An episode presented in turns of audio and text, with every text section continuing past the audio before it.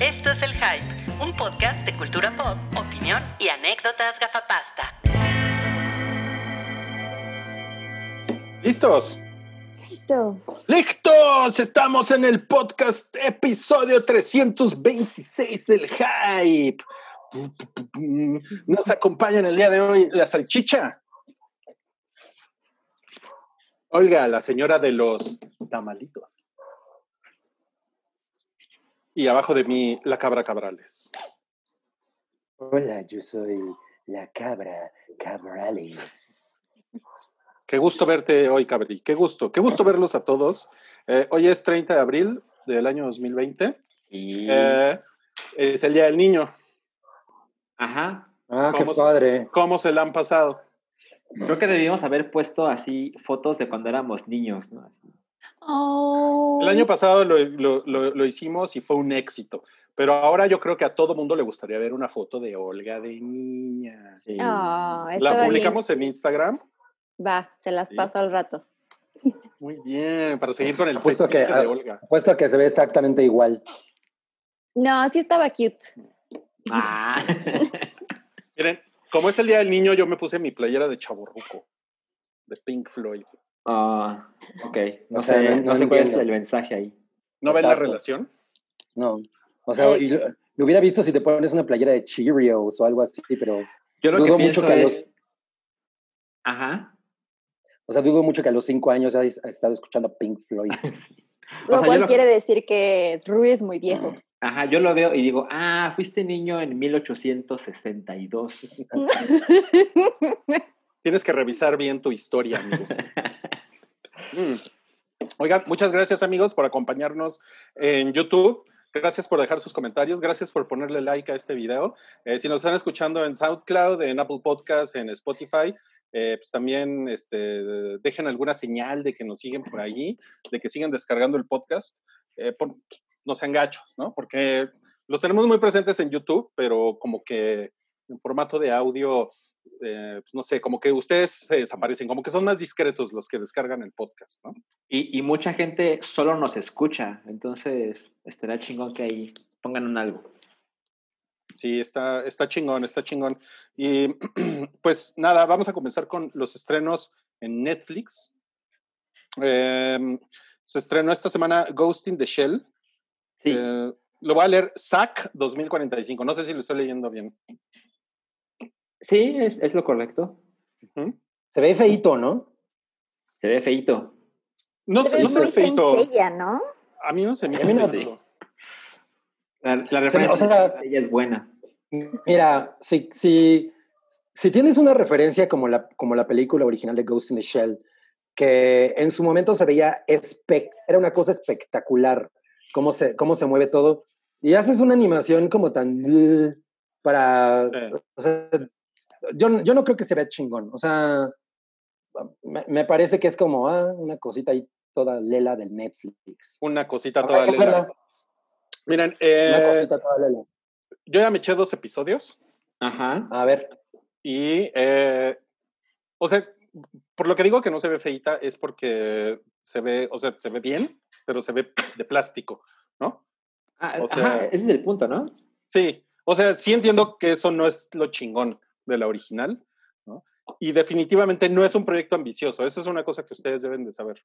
O sea, si ustedes son Ah, fans de. Ghost, de Ghost in the Shell, o sea, olvídenlo, esta, esta cosa fue procesada por la máquina Netflix y el resultado es un producto que es entre infantil y adolescente, es súper ingenuo, es súper básico eh, y no tiene, pero absolutamente ningún rastro del como, como de ese feeling misterioso cyberpunk de la película original que realmente te transportaba a, también era otro momento, pero realmente te transportaba como a una, a una realidad súper exótica y, ¿no?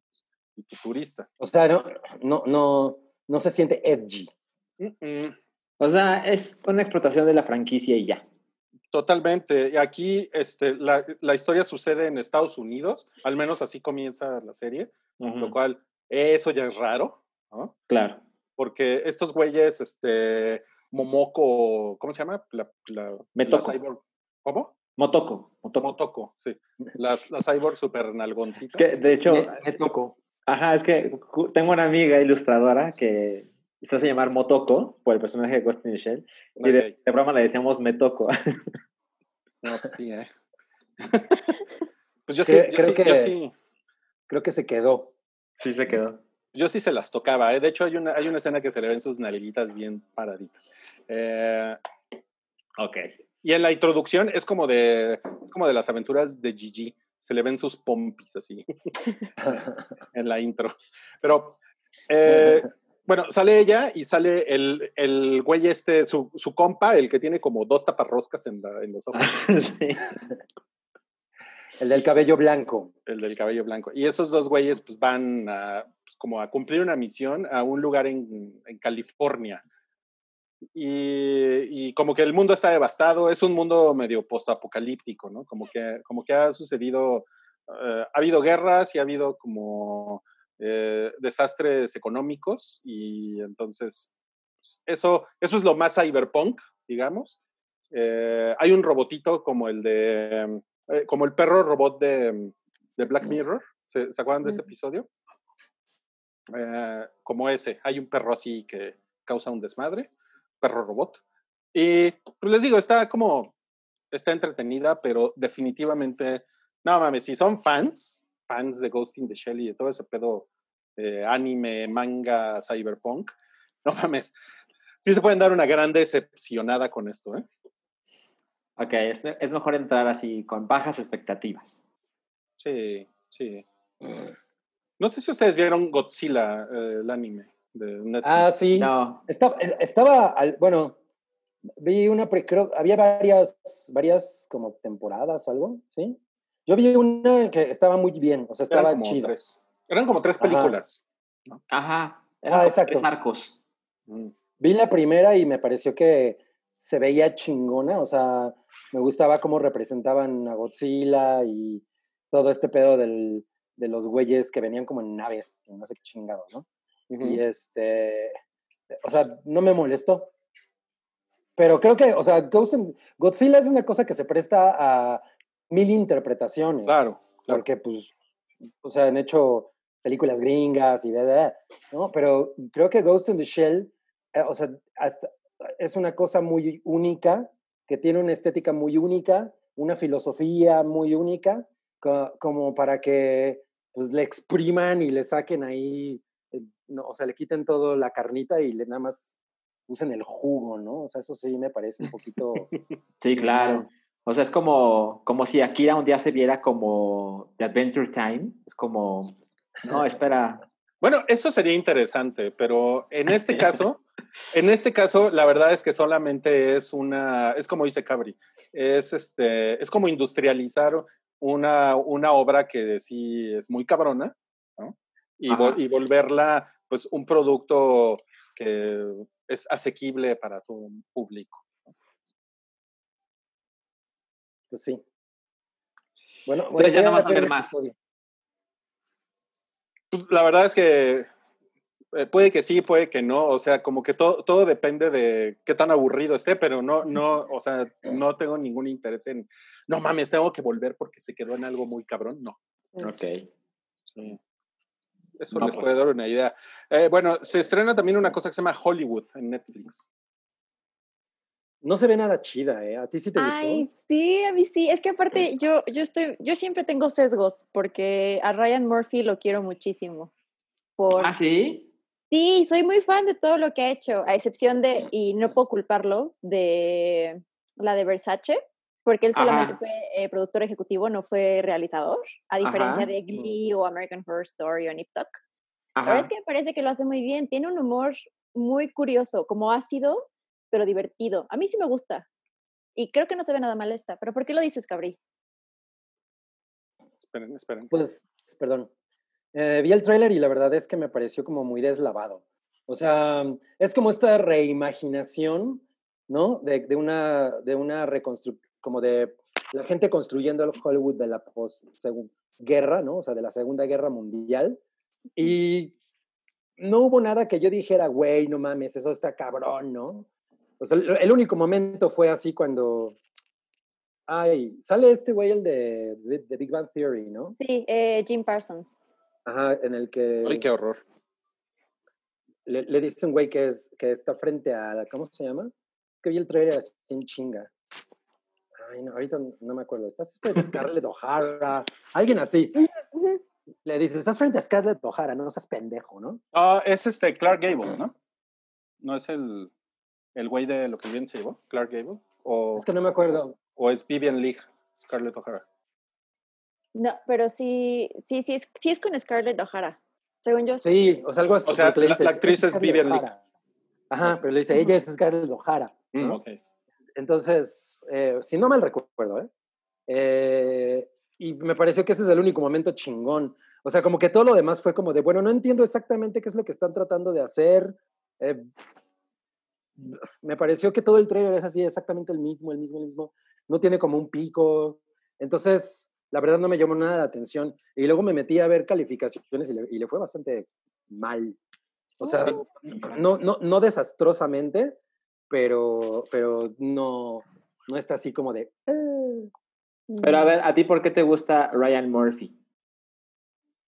La primera vez que vi algo de él, y no sé su trayectoria, Ajá. pero fue Nip Tuck. Y al principio dije, ¿qué cochinada tan horrenda es esto? Y después descubrí que no la pude, podía dejar de ver. Y corte A, entré con Glee, y yo que soy una jota que le encanta lo musical, pues bueno, estuve ahí pegada todas las 4.000 temporadas que salieron. Y luego American Horror Story en el Inter, pues también me encanta. ¿No? Ok, ok. Entonces sí le tengo mucho aprecio a Ryan Murphy y por eso le traía mucha expectativa a la de Versace, a la del asesinato de, de Gianni. Y cuando la vi dije, no, esto es, esto es super X, está muy chafa. Pero pues no tiene su mano realmente. Ajá. Entonces siento que pueda ir por esa línea de qué pasó con Rodrigo, ya se nos Ya sé, ya sé. Dice que no le gustó cómo hablaste de Ryan Murphy.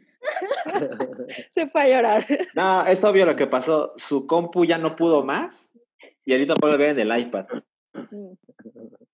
Pero bueno, Es que- entonces, ¿qué pasó, Se cabrón? quedó así.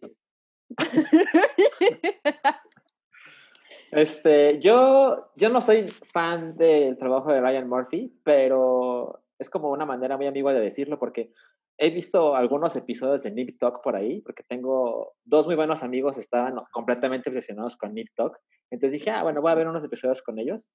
No mames, o sea, no entendí la, o sea, qué los puede llevar a obsesionarse. Pero eh, recordemos que Netflix eh, le dio 300 millones de dólares a Ryan Murphy para que solo hiciera cosas para ellos. Entonces, creo que sí llama la atención que ese, ese, de ese nivel su apuesta por él. Y esto, que se estrena, Hollywood se estrena mañana, 1 de mayo, eh, ya las primeras impresiones que hay es que no está bien, o sea, está como bastante me, pero creo que si eres fan de Ryan Murphy es una gran cosa que hay que dar una oportunidad. O sea, Sí, creo que justo eso, por, por ahí al fondo, le, le muteé hace un ratito porque está el señor de las, de las paletas allá afuera. No sé si ah, ajá. O sea, la señora de los tamales es la enemiga del señor de las paletas. Sí, no, no, no, le pongo mute para que no, no Ajá, hacer ajá. marketing eh, gratis. Ajá. Pero sí, no, justo, o sea, eh, eh, me parece, no, es, no me parece que esté mal, creo que Ajá. tiene un poco de glee esta serie, Ok. lo cual no sé por qué me llamó mucho la atención. Sí siento lo que dice Cabri, que se ve muy flat, no tiene ningún pico, eso sí lo, lo noté, pero creo que la historia está, podría estar divertida. O sea, sí le quisiera dar un- una chance. Ya, si al cuarto capítulo nada más no levanta, pues ya. Ajá. Pues eres la indicada y nos darás tu reporte. Yes. Y luego nos cuenta. Oigan, solo quiero decirles que si, si por su casa pasó el señor de las paletas a las 3.19 pm en la Ciudad de México, usted vive cerca de la señora de los tamales. Qué miedo. A ver, Olga. ¿con qué seguimos ahora? Seguimos con Es los estrenos en Prime Video. los estrenos en Prime Video, exactamente. Nueva York sin salida. Güey, odio esos títulos. Bueno, Sí, no mames. Esta esta- así de, ¿cuál- ¿A cuál se sí. refiere? es 21 Bridges. Ajá. Eh, es una película que a mí, yo no vi, pero como que vi el trailer, me acuerdo probablemente en el cine en algún momento, y me resultó interesante la idea. O sea, Se trata de, que, de un policía que pues ha tenido como creo algunos fracasos. Tiene de, pronto un caso muy, muy importante en el que tiene que, ya regresó Rodrigo, tiene un caso importante en el que asesinan a un policía y tiene que pues averi- averiguar qué, qué es lo que pasó en muy poco tiempo. Y una de las cosas que hacen para poder eh, pues acelerar la investigación es cerrar los 21 puentes que dan acceso a Manhattan, ¿no? Ah, Entonces, por eso se llama 21 Bridges. ok. Y, o sea, se veía como un muy, por lo menos en el tráiler se veía como un drama policíaco interesante. Ya Ujú. no supe si estaba bien, estaba mal, ni siquiera la, la vi. Pero pues ahorita que está ahí en HBO, a lo mejor es un buen momento. En Prime. Perdón, en Prime. Ujú. HBO. Ya me confundo con tanto pinche servicio de streaming. sí, no mames. Claro. Está en Blim. Hola. Y luego hay Hola, una cosa Rui. de fútbol americano, que, de la Mm. que seguramente Rui va a querer hablar, que, que se llama All or Nothing. Oigan, es que se me fue la luz, no mames. Ah, fue eso Ah. ahora. Sí, pero fue de esos como. Instantáneos. Ajá, de esos apagones como de clic, clic. Y ya valió Ajá. verga todo. Y, y mi pobre Aima que está todavía iniciando. Entonces me, conecté. Les tuve que insultar en el chat para que me volvieran a para que me Sí, llamaran. y sabes, ¿sabes por qué me tardé en invitarte? Porque cuando estás en una llamada no te aparecen las notificaciones. Ah, Seguí platicando con, con Olga y con Cabri y de repente fui a, al chat y ya te invitamos. ok, ok. Bueno, No, pues, platícanos yo- de All or Nothing. Sí, esta es, esta es una serie que no nada más es de fútbol americano, también, es- también hay eh, equipos de fútbol soccer. En realidad son como, cada episodio es como un pequeño documental en el que siguen a un equipo durante toda una temporada. Ok. Y es una serie que eh, existe de, como desde 2016. Eh, es original de, de Amazon Prime Video. Y, y tiene, eh, esta es, ya va por cinco temporadas. Entonces, la, la novedad con todo esto es que eh, apenas las acaban de subir a la plataforma de México, que eran series que no estaban, aunque existen ya en Estados Unidos desde hace tiempo. Eh, y que ahorita, pues, eh, para toda la gente que tiene como un, un craving por el deporte, Mm, claro. muy cabrón, pues es un muy buen momento, como, por ejemplo, como para ver, digo, hay, hay equipos de fútbol, o sea, creo que hay algo ahorita del Barcelona, del Manchester, ¿no? Que son como la temporada 2018, haz de cuenta, ¿no? Este, la, de la liga, eh, ¿cómo, cómo se llama? Barsley o Barkley o esa chingadera, güey. La, la liga inglesa, ¿no? Ah, la Premier. La, la, la primera, pero es que es de, es de un banco o algo así, ¿no? También es como aquí la BBVA. Ah, no sé, no sé. O sea, pero bueno, suena buga as fuck. Sí, sí, muy, muy cabrón. En- y depende mucho también el interés de los, de los equipos, porque, por ejemplo, hay un, hay un episodio que es de los Cardenales de Arizona, que, no mames, en México ha de tener 15 aficionados y todos están en Sonora. Ajá. Y todos tienen primos en Arizona. Sí, o sea, eso, por ejemplo, pues no creo que aquí se vea mucho, ¿no? Pero pues todos los pamboleros, pues sí, hay muchas cosas que ver ahí, este, de, de fútbol. Y pues, Ok. realmente ese es, el, ese, es, ese es el único interés, yo diría. Ok. Y la siguiente nota también de Prime Video es que a partir de mañana, 1 de mayo, va a estar disponible todas las películas de Star Wars. Bueno, no, mejor dicho, la saga Skywalker, eh, porque me parece que falta solo, ¿no? Solo, solo falta solo. Solo falta solo, exactamente. Pero bueno, por fin vamos a poder ver el episodio 9 en nuestras casitas. Yeah. Yo, yo estoy un poco empachado de Star Wars. Sí. O sea, ya, ya, ya estoy así bloqueado. O sea, la verdad es que ahorita he llegado a la conclusión de que las únicas tres películas que me importan son la trilogía original. Todo lo demás fue un desastre. Yo, yo le tenía mucha fe a cuando salieron las nuevas. Dije, ah, no mames, vamos a regresar al Star Wars sucio, con estas peleas de sables láser. El más 789. torpe. Ajá, exacto. Y, y fue, o sea, se fue por otro lado, ¿no? Fue, to- fue, fue una estupidez todo lo que hicieron con eso. La única película que realmente me gusta de las, pues, de todas las que sacaron, que ¿cuántas son? Tre- Tres más solo más Rock Más One. Rogue One. Ajá. Es, Rock One es la única que me gusta. ¿No? O sea, es la única película que yo siento que por, que por lo menos tiene un propósito. Es algo que nunca nadie se había poni- puesto a pensar en qué le pasó a los güeyes que, que se robaron los planos de la estrella de la muerte, ¿no? Sí, claro. Y es un gran final que los güeyes se mueran, porque tú sabes que van a morir. ¿no? O sea, sabes que esa es una misión de- Suicida. sí, no, no return, exacto. Entonces, es, eh, o sea, como esa decisión me pareció muy buena y me gustaron todos los personajes y la chingada, pero la verdad es que la- ya la trilogía de de J.J. Abrams y, y Ryan Johnson ya me hartó, o sea, me empachó muy cabrón y como que hizo que todo lo demás que tuviera que ver con Star Wars ya Claro. Mm, mm. Órale, yo me, yo me perdí a Cabri ahí, ¿ustedes? Ajá, también poquito. hubo un momentito. Hizo... mm, mm, mm. A lo mejor eso dijo, ¿no? Le pareció. Bueno, pues yo creo que sí, la nueva trilogía es peor que las precuelas. Yo estoy completamente de acuerdo. Y, ade- No. y además, sí, muy cabrón. A ese grado, híjole, es A que la de 1, 2 y 3 fue como. eh. A Es mí, que- miren, yo- A ti lo Per- perdón. A, a- mí algo que me, que me ha hecho reconsiderar mi- esto es que eh, son, son, los, son los memes de las precuelas, porque son, son muy chingones y te, y te das cuenta que hay como, hay mucho más carnita en los memes de las precuelas, o sea, o sea, digo, yo sé que son memes, ¿no? Pero las, estas, esta trilogía, las secuelas, como les dicen, ¿no? no tienen, no tienen, pero ni una décima parte de, de- de toda como esa ingenuidad y, y como idiotez que ahorita se disfruta mucho de las precuelas a nivel memes, ¿saben? Y, y ya que lo empiezas a ver así, dices, no mames, es que la verdad es que está mucho más cagado lo de las precuelas, está más entretenido. No es que estén chingonas, pero está mucho más entretenido. Y además las precuelas dieron pie a Clone Wars, que ahorita es una cosa que está muy cabrona y que tiene a, a los fans vueltos locos. Sí. Yo creo que también tiene que pasar unos años de la nueva trilogía, de las secuelas, como para que la gente le agarre cierta nostalgia y a lo mejor sale una serie animada muy cabrona del episodio 9.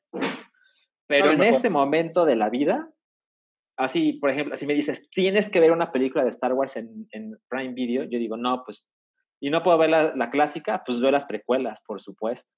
Sí, claro, claro. Uy, no, yo no. Yo tampoco la, so- la soporto. Es que Es que todo se ve de plástico. justo. No, sí, la dos. Todo es así como de hule. Eso es terrible.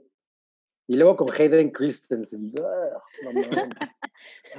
Uy, uy, no te gusta nada hoy. No me cabrón. gusta nada. Pero mira, sale el guapísimo de Ivan McGregor. ya ves. Eso sí. Voy a, voy a mandarte unos memes a ver si cambias de opinión. Y sale el increíble Darth Maul que no hace nada.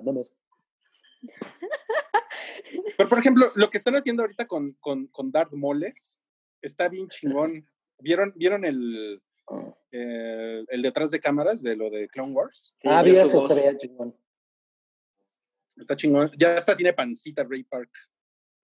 Pues bien merecida, ¿eh? Sí, ¿no? Pues es que eso le pasa por andar comiendo porks. ¿Él come pork? No sé. No, es un chiste.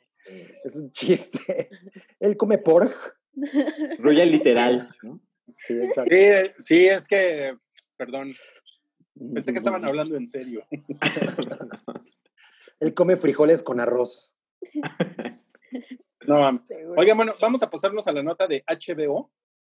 ¿Qué les parece? Porque hay muchas cosas que ver en la cuarentena, ¿no? No sé si se enteraron. A ver, Así como que. es. ¿Saben cómo que pueden ver?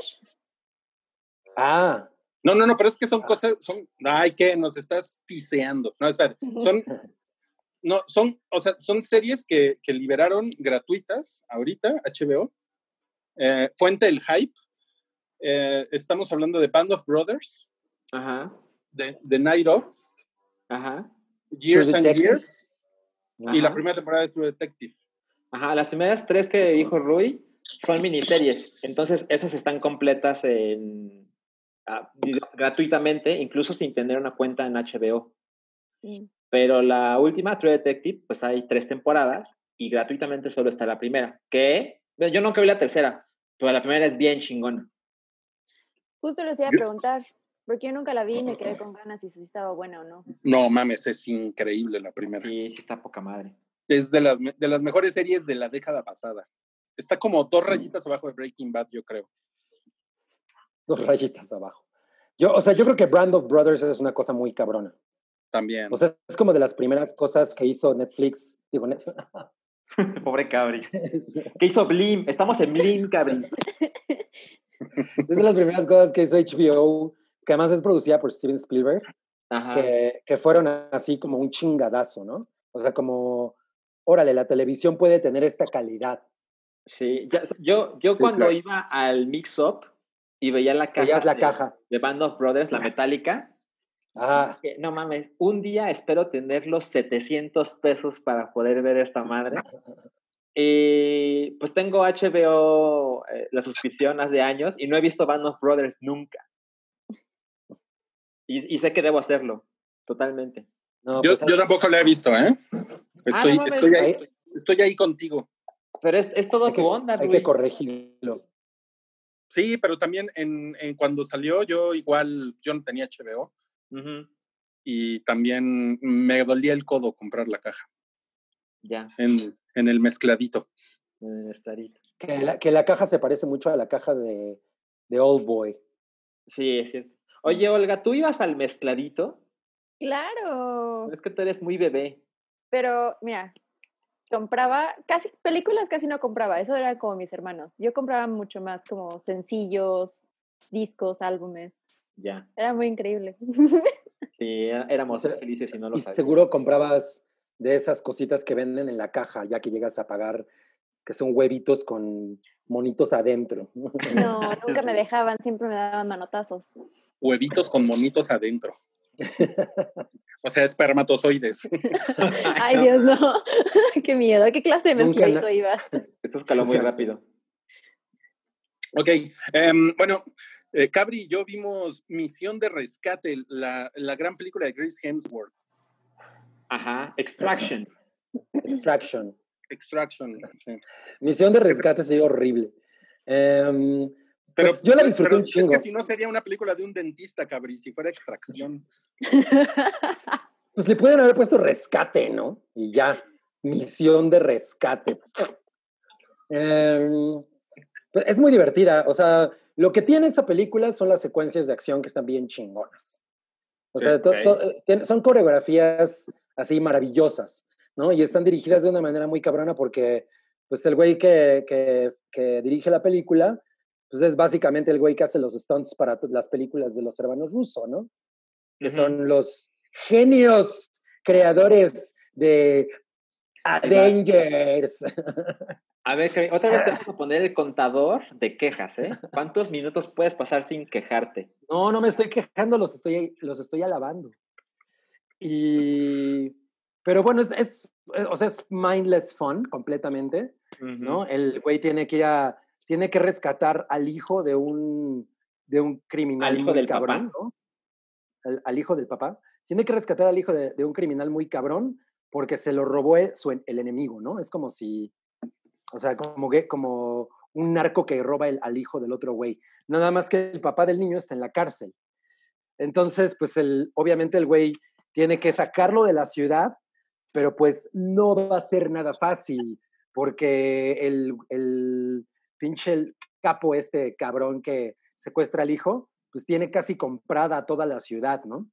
Entonces, pues eh, este güey cualquier movimiento que haga eh, está registrado y van y lo persiguen y lo madrean y bla, bla. Ok. Pero pues es, es una muy buena película de llegar a- de punto A a punto B, te la pasas chingón. Hay algunos momentos en los que hay, hay, hay como madrazos que a mí me hicieron cagar de risa porque está muy cagado, por ejemplo, ver que a un güey lo avienten con un camión hasta casa de la chingada. O sea, güey, ese tipo de cosas son muy divertidas. Ajá. Gabriel Y- Vaz. Pero es realmente lo único que tiene. Cas- exacto. Sí, Es como ver Mortal Kombat, ¿no? Ah, yo quiero. Ajá, o sea, sí, es- pero ¿saben qué? Pero no es, no es tan, no es tan divertida, ¿eh? Porque la verdad es que también es una película que se toma muy en serio. Porque el personaje de, de Chris Hemsworth es un güey súper atormentado y entonces como que le quisieron dar profundidad al personaje, una cosa que no necesita, porque pues, es una película de güeyes agarrándose a vergazos. Y, y no, pues la verdad es que no, lo, no lo logra, no, no, ni es interesante. Este, Chris, Chris Hemsworth, lo único que hace bien ese güey es quitarse la camiseta, porque la neta es que ese güey, Uh, díselo en, no sus- mames, es, díselo en sus bíceps. Es bien malito eh, Chris Hemsworth, ¿eh? es bien Es un malito. pedazo de cartón. Puta cabrón, güey, cabrón. Porque incluso para hacer películas de acción, o sea, se necesita carisma, güey, ¿no? Y, y como personalidad, ¿no? No por nada, Bruce se llama Willis. Tom Cruise. Pues ve Bruce Willis, hasta Matt Bruce Damon, Willis que- en Die Hard. sí, hasta Matt Damon que tan bien te cae Salchi en, en Bourne, la verdad es que incluso ese güey que le lavaron la, la memoria tiene más personalidad que este cabrón. Sí, ese güey es carne, ¿no? Carne para que, para que lo vean, ¿no? Y este, pero exacto, sí, muy bien, como le hace Olga. Pero um, hay una secuencia, hay un plano secuencia muy chingón que ha de durar como 15 minutos, que pues, es, eso es lo mejor de la película. Le pusieron fancies. Ujú. Sí, la verdad es que sí hubo un par de escenas que yo sí dije, ay, güey, ¿cómo hicieron esto? O sea, ¿cómo es que todavía no cortan, no? Eso está padre.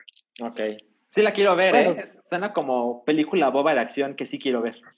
Sí, sí, sí, sí, definitivamente, te la recomendamos. Y bueno, y Salchi vio una cosa que se llama Portrait of a Lady on Fire. Ok, voy a ser breve porque es una película que vi a la mala, porque se iba a estrenar, eh, es una película que yo quise ver hace ya bastantes meses y de repente se publicó, se, proyectó en cines de Cinépolis por lo mejor del Festival de Cine de Morelia, pero justo los horarios en los que estaba eh, se chocaban con los de Parasite y pues decidí ver Parasite y dije, bueno, ya será. Y la fueron pasando para después y para después y para después. Y como en febrero más o menos, pusieron el trailer en una función a la que yo fui y decía que se estrenó en abril. Y dije, no mames, ya, me espero, ¿no? Y luego pasó lo que estamos viviendo. Entonces, justo hace unos días me acordé y dije, no, ya, ya no puedo más, la, la voy a buscar. De hecho, Santiago, Santiago me hizo el favor de, de facilitarme las cosas. Y, y la pude ver. Es una película que fue eh, ha- hace poco fue el escándalo de que la película fue nominada a como el Oscar francés y fue derrotada por la nueva película de Roman Polanski. Polanski. También se llevó mejor director. Eh, entonces ha sido una película muy premiada que trata de... Es una película lésbica. Y hay una protagonista, que la verdad es que no puedo recordar su nombre porque es, es muy francés, pero ahorita se los consigo. Pero ella es una mujer que... Ella, la actriz se llama Adele Aenel, que en la vida real es la pareja de la directora, quien se llama Celine Siama. Espero decirlo bien, Cabrito, me vas a decir que. ¿Es la misma chica que se salió? Por Eh, ellas dos se salieron de esa ceremonia cuando Roman Ah. Fue premiado. Y ¿Celine básicamente... se la- llama? Ajá, ajá. Así es. Entonces, la, la, la película se trata de... Hay una chica que es Adele, que eh, le quieren hacer una, un retrato, porque es como una cosa clásica entre las familias del siglo XVIII, las familias adineradas. Ya sabes, que entras a tu casa y tienes que ver tu retrato gigante.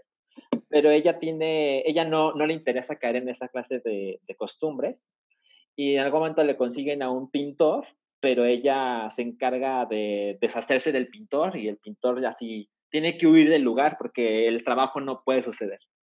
Y la madre de la protagonista eh, le consigue una, una nueva pintora, en este caso una mujer, el anterior era un hombre, para que la convence a Adele de que ella va a ser su dama de compañía para que no esté sola mientras están en su gran casa en la playa.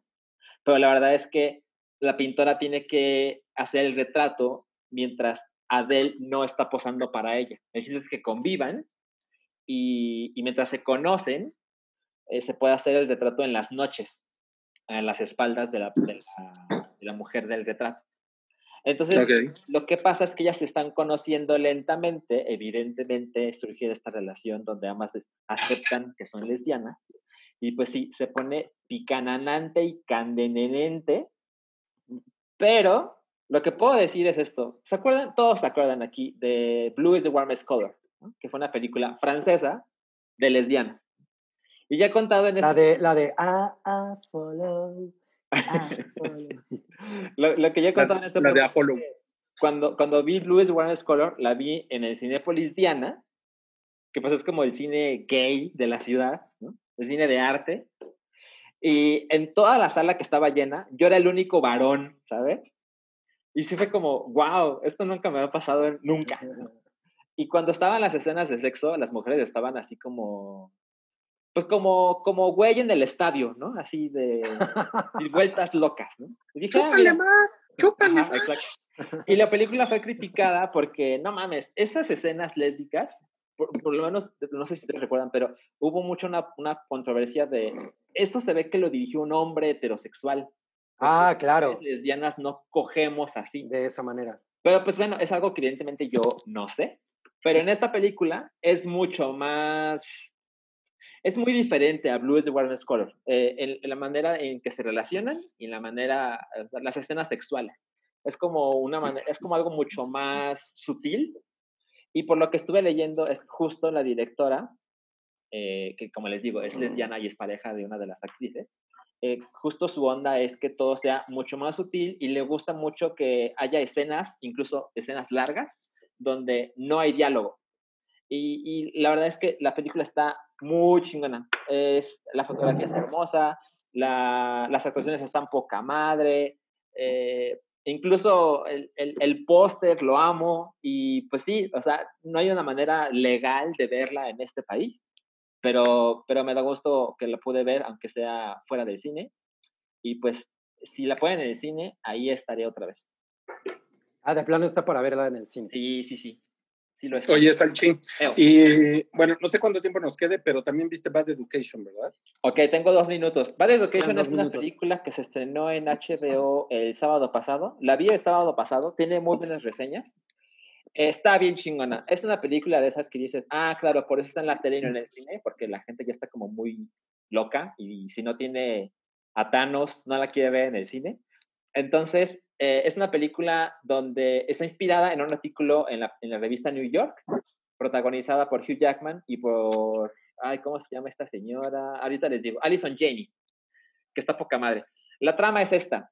Hay una escuela que tiene muy buenos índices de educación y ya sabes que en Estados Unidos es muy valioso. O sea, es lo que más eh, le da plusvalía a una colonia, las escuelas. Entonces, esta escuela está poca madre y sus alumnos entran con frecuencia a las mejores universidades. Lo que resulta, y la familia, y todo el mundo está muy contento. Lo que pasa es que los, el superintendente, que es Hugh Jackman, y Alison Janney, que es como su, su empleada, por así decirlo, están tomando dinero de la escuela para pagar sus vidas. Y hay una estudiante de una universidad cercana que decide, es una estudiante, que va a hacer hincapié en eso, decide hacer la, eh, la investigación de qué es lo que está pasando con estos dos tipos. Y básicamente la estudiante se encarga de destrozar la carrera de los dos, pero las, las personas de la, de la colonia dicen, no sabemos qué hacer con esto porque este güey es un ladrón, pero hace que nuestros hijos vayan a Harvard. Y la película dura hora 40 y tiene actuaciones poca madre. O sea, Hugh Jackman se podrá ganar un Oscar si esto no fuera para la tele. No mames. Le van a cambiar las reglas. Pues sí, ya están cambiando las reglas por el streaming. es cierto, Pero- es cierto. Pero a ver si platicamos de eso ahorita, porque ya se nos acabó el tiempo, amigos. Nos vamos a ir al bloque 2. Dele clic por ahí en YouTube. Y si está usted en el podcast de audio, solamente reclínese y siga escuchando. Ahorita seguimos. Reclínese. Esto es El Hype, un podcast de cultura pop, opinión y anécdotas gafapasta.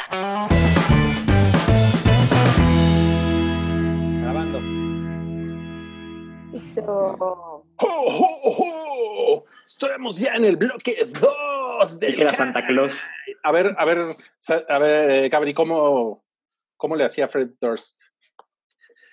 Hey, estamos en el eh, estamos en el podcast del hype, No todos unidos para perder. Eso es calor, Este, güey, ¿no? no soy Ajá, no mames. sombras de amor. No, Ajá. No mames, güey. Lo, lo más chingón de Limp Bizkit era el güey que tenía los ojos de petróleo. Y ya. Este, Wes Borland, el Ah, te guitarrista. sabes el nombre, muy bien. ¿Qué pasó? Ah, a, la- a las personas amables de, de Twitter en el hype, cuál es el estreno pospuesto que más les ha dolido Así es. en sus pompis. Ajá. Y nos pusieron que, pues, bueno, de las opciones, Black Widow de Batman Fast and Furious y A Quiet Place, parte 2. Ajá. Sí. Eh, eh, pues The Batman fue la que fue la que salió más este pues más añorada con 36%, después Black Widow 30%, después A Quiet Place 28 y Fast and Furious 5.6%. Qué cabrón, ¿eh? Verdad, o sea, y creo que es la que más tiempo pospusieron, ¿no? Un Fue año. un año, ¿no? Ujú. Eso, esto me llamó mucho la atención, pero sobre todo, ¿sabes? Hay un comentario que mandó Castulo Price que dice, aceptémoslo, a nadie le importa Batman. es como, ¿de qué hablas? Eso es como sí, o sea, de hecho la persona que lo puso tiene un tiene un avatar de Iron Man. O sea, Ah, sí, sí. eso. Makes Es- sense. Sí, Se me hace que es Wookiee disfrazado. E- Es como los, los, los güeyes de PlayStation que se meten a trolear a, a los foros de Nintendo, ¿no? Sí, no. Oh, a nadie le importa, en fans. Ajá. Pasa en todos lados. Sí, está cabrón. Y, y también hicimos esa pregunta en, en Instagram y en Instagram nos hicieron mucho énfasis en The Last of Us 2, Claro. en, eh, ¿cómo se llama la película de Billie Eilish? En la que Billie Eilish eh, sale y mata No. Time No to Time Die. to Die. No Time to Die. ajá. Nadie le dice la película de Billie Eilish.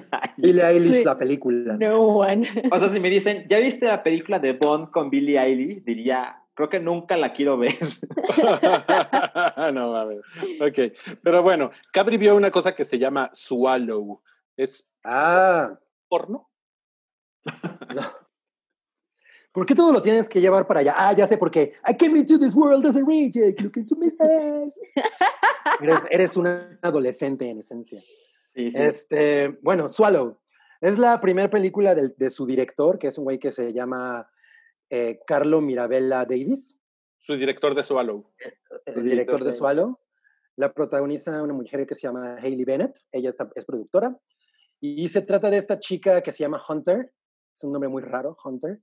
Ujú. eh, que básicamente es una trophy wife. Se casa con el hijo de, de dos empresarios así cabroncísimos, gente súper sofisticada que no está pendejaditas, ¿no? Ellos únicamente se la pasan hablando de, de mover millones de una cuenta a otra, ese tipo de cosas. Ok. Eh, e- ella eh, funciona como una ama de casa ortodoxa en una casa como la de Parasite. Mm. Eh, así de, de- de ventanas de piso a techo, una casa muy grande que además les regalan los papás. Y pues se la pasa ya todo el día limpiando, eh, pues, lim- limpiando la alberca, preparando el, almuerzo. O sea, todo el día está en- encerrada haciendo eso. Eh, cuando tiene escenas con sus suegros, eh, quiero ser muy claro en el hecho de que los suegros no están representados como villanos, pero simplemente son este tipo de gente que, que ven a la, a la banda normal como pues, hacia abajo, ¿no? ok. Y, y simplemente no conocen su realidad. Porque pues esta chica viene de la nada, ¿no? Es una mujer muy bonita que pues cae en una, en una familia que está mucho más interesada en los negocios que en cualquier aspecto humano emocional. Ya. Entonces, pues ella tiene esta soledad que... Hola, Santiago. Por Hola, Zancap. Se está conectando al audio. se está conectando al audio. Cuéntanos, Cabri. Bueno, entonces ella tiene esta cosa de soledad muy cabrona. Eh, un día descubre que está embarazada. Ya te escuchamos. Un poco robótico, pero sí estás ahí, ¿no? Ajá. Creo que tiene problemas con su internet.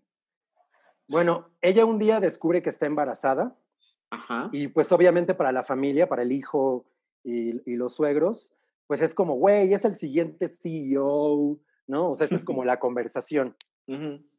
Entonces, eh, pues ella tiene un nivel de frustración muy grande y lo empieza a resolver con una manía que tiene un nombre y no me acuerdo, en, en inglés es paika, que cagado, como paiki, pero, pero implica Ok, ponerlo- creo que es mi conexión.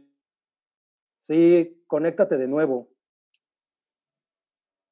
Implica comer objetos filosos, implica comer, eh, ir comiendo objetos eh, peligrosos, digamos, ¿no? Ah, ya recuerdo el tráiler. Ella comienza con una canica y va subiendo a cosas así No mames. Qué horror, güey. Ajá, entonces... Ay, quiero ver eso. Quiero ver eso. Me da no, morbo. el, el tráiler la vende como una película de horror, Ajá. pero es más bien un estudio de una persona rota. O sea, es como una película muy triste. Eh, digamos que los primeros tres cuartos al- eh, ya, ya, ya están terminando y sientes que la película no sabe a dónde va. Y el último cuarto amarra muy chingón. O sea, eh, Mm. ti- tiene como esta cosa de que, bueno, ya entendí que ella tiene esta manía. Obviamente con el embarazo, güey, la familia se pone como pinches desquiciados, ¿no? Eh, hay escenas que son gráficas, pero no la vamos, nunca la vamos a ver metiéndose cosas y el, el- el alfiler haciéndole un hoyo en el esófago, ¿no? O sea, eso no pasa. Mm. Eh, eso lo, lo- lo hacen de una manera muy elegante. Pero sí es, una, es un slow burner, ¿no? Es una película lenta que se resuelve en un final explosivo. Entonces, a mí me pareció que está bastante chingona. La están, la están vendiendo como una cosa como muy sensacionalista, que no es. O sea, mucha gente dice, no, güey, no la aguanté, me tuve que, le tuve que poner stop como cinco veces. No mames, yo me le eché a las 7 de la mañana de corrido y me pareció una película muy bonita, ¿no? Cabri, Incluso, Cabri, o sea, así que veo, ¿Dora la exploradora o Swallow? eh, Chocomiao siempre me critica ese tipo de cosas, pero yo lo, yo, yo, yo lo hablo como en el aspecto emocional, como, como en, en cómo analizamos a esta persona que pues de plano está completamente, no diría desquiciada, sino es una persona con un alma rota, ¿no? Entonces, como ese análisis que la película hace, me parece muy bonito. Está filmada como si fuera una cosa de A24, ¿no? O sea, Oh, se, ve- se ve preciosa la pinche película. ¿En dónde está? En los medios alternativos. Oh, que la chingada. Estoy muy ahí. Bueno, interesante. Busquen en los medios alternativos. Lo que, lo que vimos en Netflix, eh, lo vimos Salchi, lo, lo- creo que Santiago también lo vio, eh, fue The Midnight Gospel. Ah, sí, sí, sí, lo vi. Yo he visto un par de episodios nada más. Yo igual he No visto- Yo voy, hasta, yo voy hasta el 6 hasta ahorita. Ok, me interesa saber su opinión. A ver, este. Lo adoro. Eh, es básicamente es un podcast hecho animación por el creador de Adventure Time, junto con un comediante que también tiene un podcast que se llama eh, Duncan Trussell, que la verdad es que yo no conocía el podcast, pero cuando empiezas a ver eh, cada episodio, son ocho la primera temporada, eh, como de 22 minutos cada uno, lo normal. Y ya he visto el trailer y, justo tuve esta idea de, ah, es como un podcast, pero, pero ahora que eh, pude ver un par de episodios y me puse a googlear, efectivamente son... clips- Literalmente es un podcast. Ajá, son clips del podcast de Duncan Trussell que se llama The Duncan Trussell Family Hour. Y ya sabes, son conversaciones como muy mundanas, pero que se convierten en una exposición de ideas que incluye muerte, religión, el sistema social, apocalipsis.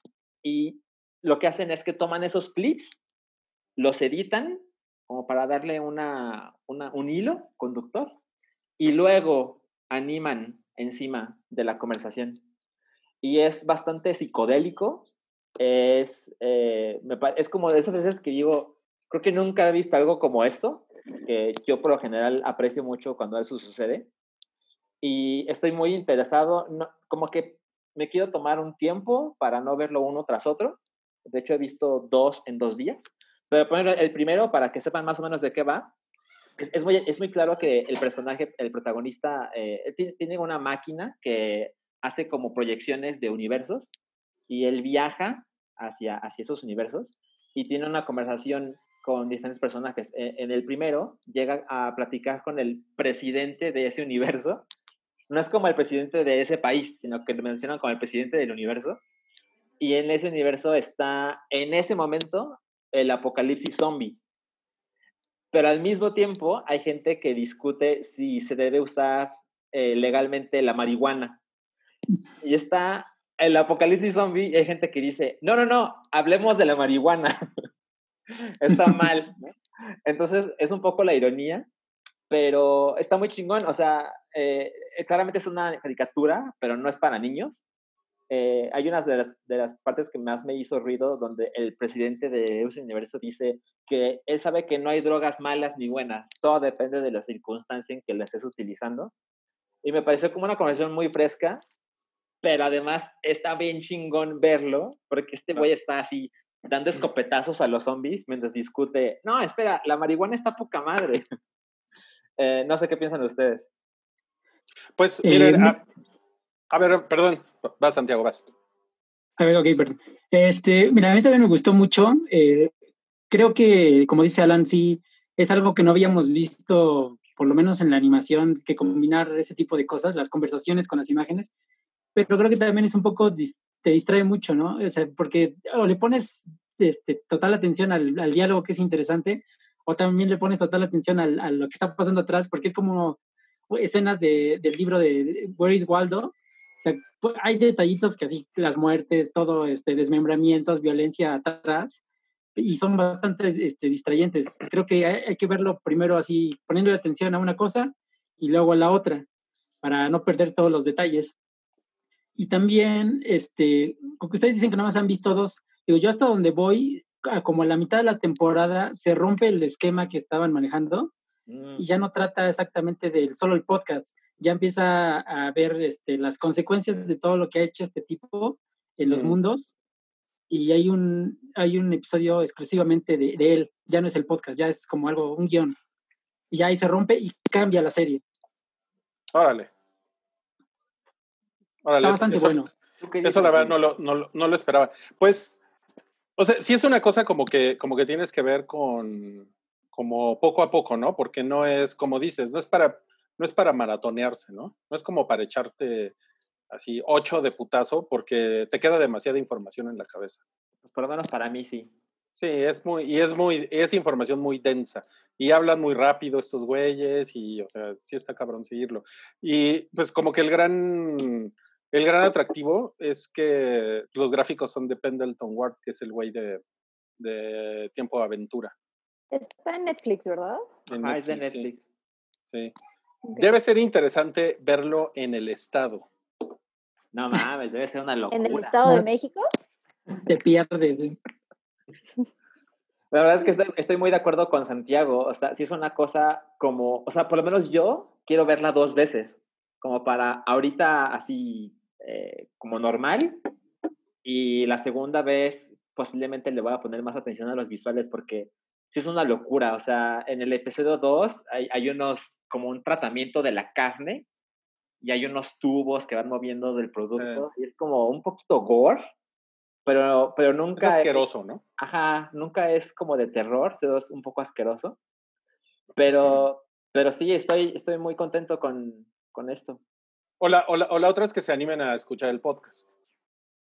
Eh, no creo que sea lo mismo. O sea, por supuesto que es válido escuchar ahora el podcast, pero después de verlo, como que es como muy fresco. O sea, incluso ha, ha habido episodios de huevo pochado que fans han animado y se convierten en una cosa muy cagada. Está muy cagado. sí. Y creo que, creo que tiene mucho esa onda, o sea, es como, ah, claro, es que no es lo mismo una conversación que de repente se anima a un guion donde tú dices esto y luego yo contesto aquello y animamos tal cosa.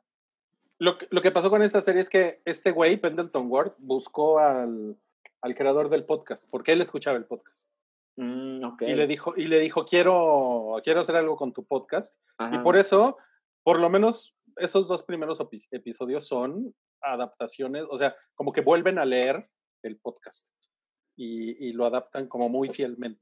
Pues literal son clips, ¿no? O sea, no creo que lo Sí. vuelvan a leer, ajá. No, eh, creo que sí, ¿eh? Porque hay una, porque como que al, al final de los créditos, perdón, en los créditos te ponen la, te ponen como la grabación original del podcast. Ah, ok, ok, no noté eso. Sí, sí, sí. Pero bueno, este, si, si tienen marihuana en casa, porque ya no hay cerveza, pero a lo mejor marihuana sí hay, eh, pueden ver eh, The Midnight Gospel en Netflix. Ujú. Y Sankap, eh, que se nos unió hace unos minutos, eh, tiene pues cosas que decirnos de- del documental de Beastie Boys que se llama Beastie Boys Story, ¿no? Sí, este documental salió el viernes pasado, está en Apple TV, ahí lo pueden checar, este, ya viene subtitulado y todo. Es un documental que dirigió, produjo y escribió Spike, Spike Jones junto con los miembros sobrevivientes de los Beastie Boys. Este, primero fue un, eh, este, primero fue el libro que sacaron en 2018, después lo hicieron en un show en vivo, así este, como un stand-up en Filadelfia, y ya este lo grabaron en Brooklyn. Es, es totalmente el documental. Este, pues es en un teatrito, juntaron a fans y ahí empezaron, y ellos mismos cuentan la historia. No, hay, no es así un documental eh, muy típico, donde este, hay entrevistas con otras personas o algo así. Es ellos contando su, su historia nada más, ellos dos, en todas las dos horas. Entonces, este se divide en cuatro partes. El primero es el ascenso, bueno, su, cómo se conocieron los, los miembros originales, con el primer. Después, este, la segunda parte es la caída este, del estrellato, porque en el segundo disco nadie, este, nadie lo compró, fue un fracaso total, los despidieron de su disquera. eh, y cómo ellos mismos fueron, se hartaron de la fama y se dejaron de ver. Ya, ya ahí vienen las drogas, el alcohol, este, la bancarrota, todo. Están escuchando robótico a Santiago. Tercera Ajá. parte Sí, ¿verdad? cuenta el, grupo. Este, no- ah, es que es que es Sí, creo que, creo que A ver, ya, creo que ya. Ahí mejoró. Ajá. ahí está mejor. Ahí te Ahí. oyes. Ah, bueno.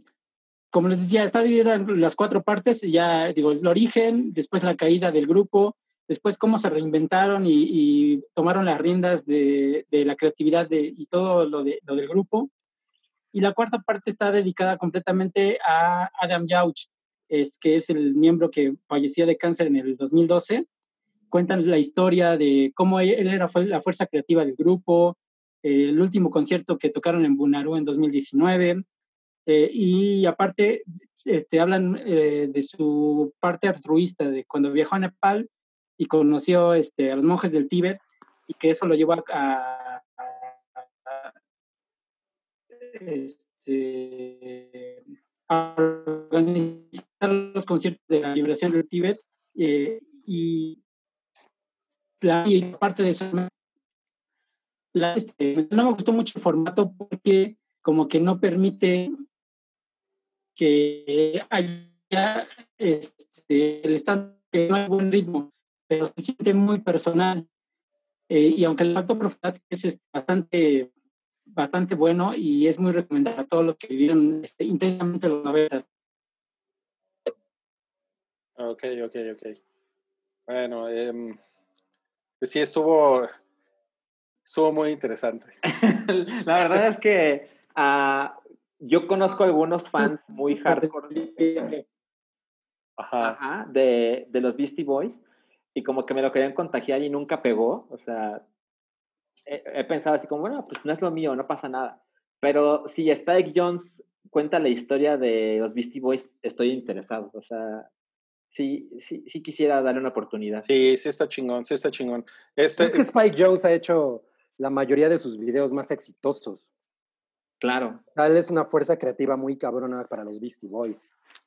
Y justo lo que dice Sankab ahorita, como que me parece raro el formato, ¿no? O sea, ¿te refieres al formato de Sancap? Porque Sancap está congelado ahorita.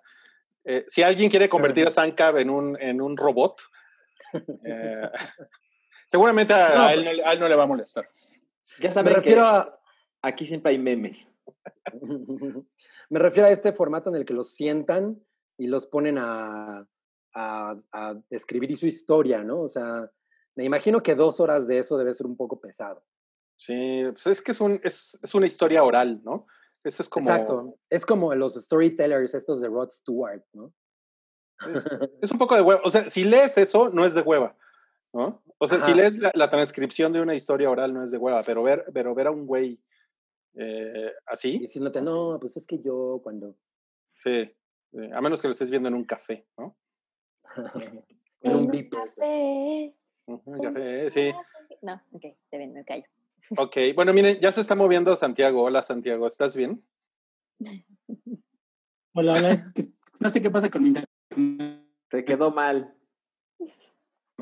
Sí. No es el único, ¿eh? El mío también ha estado fallando bien culero.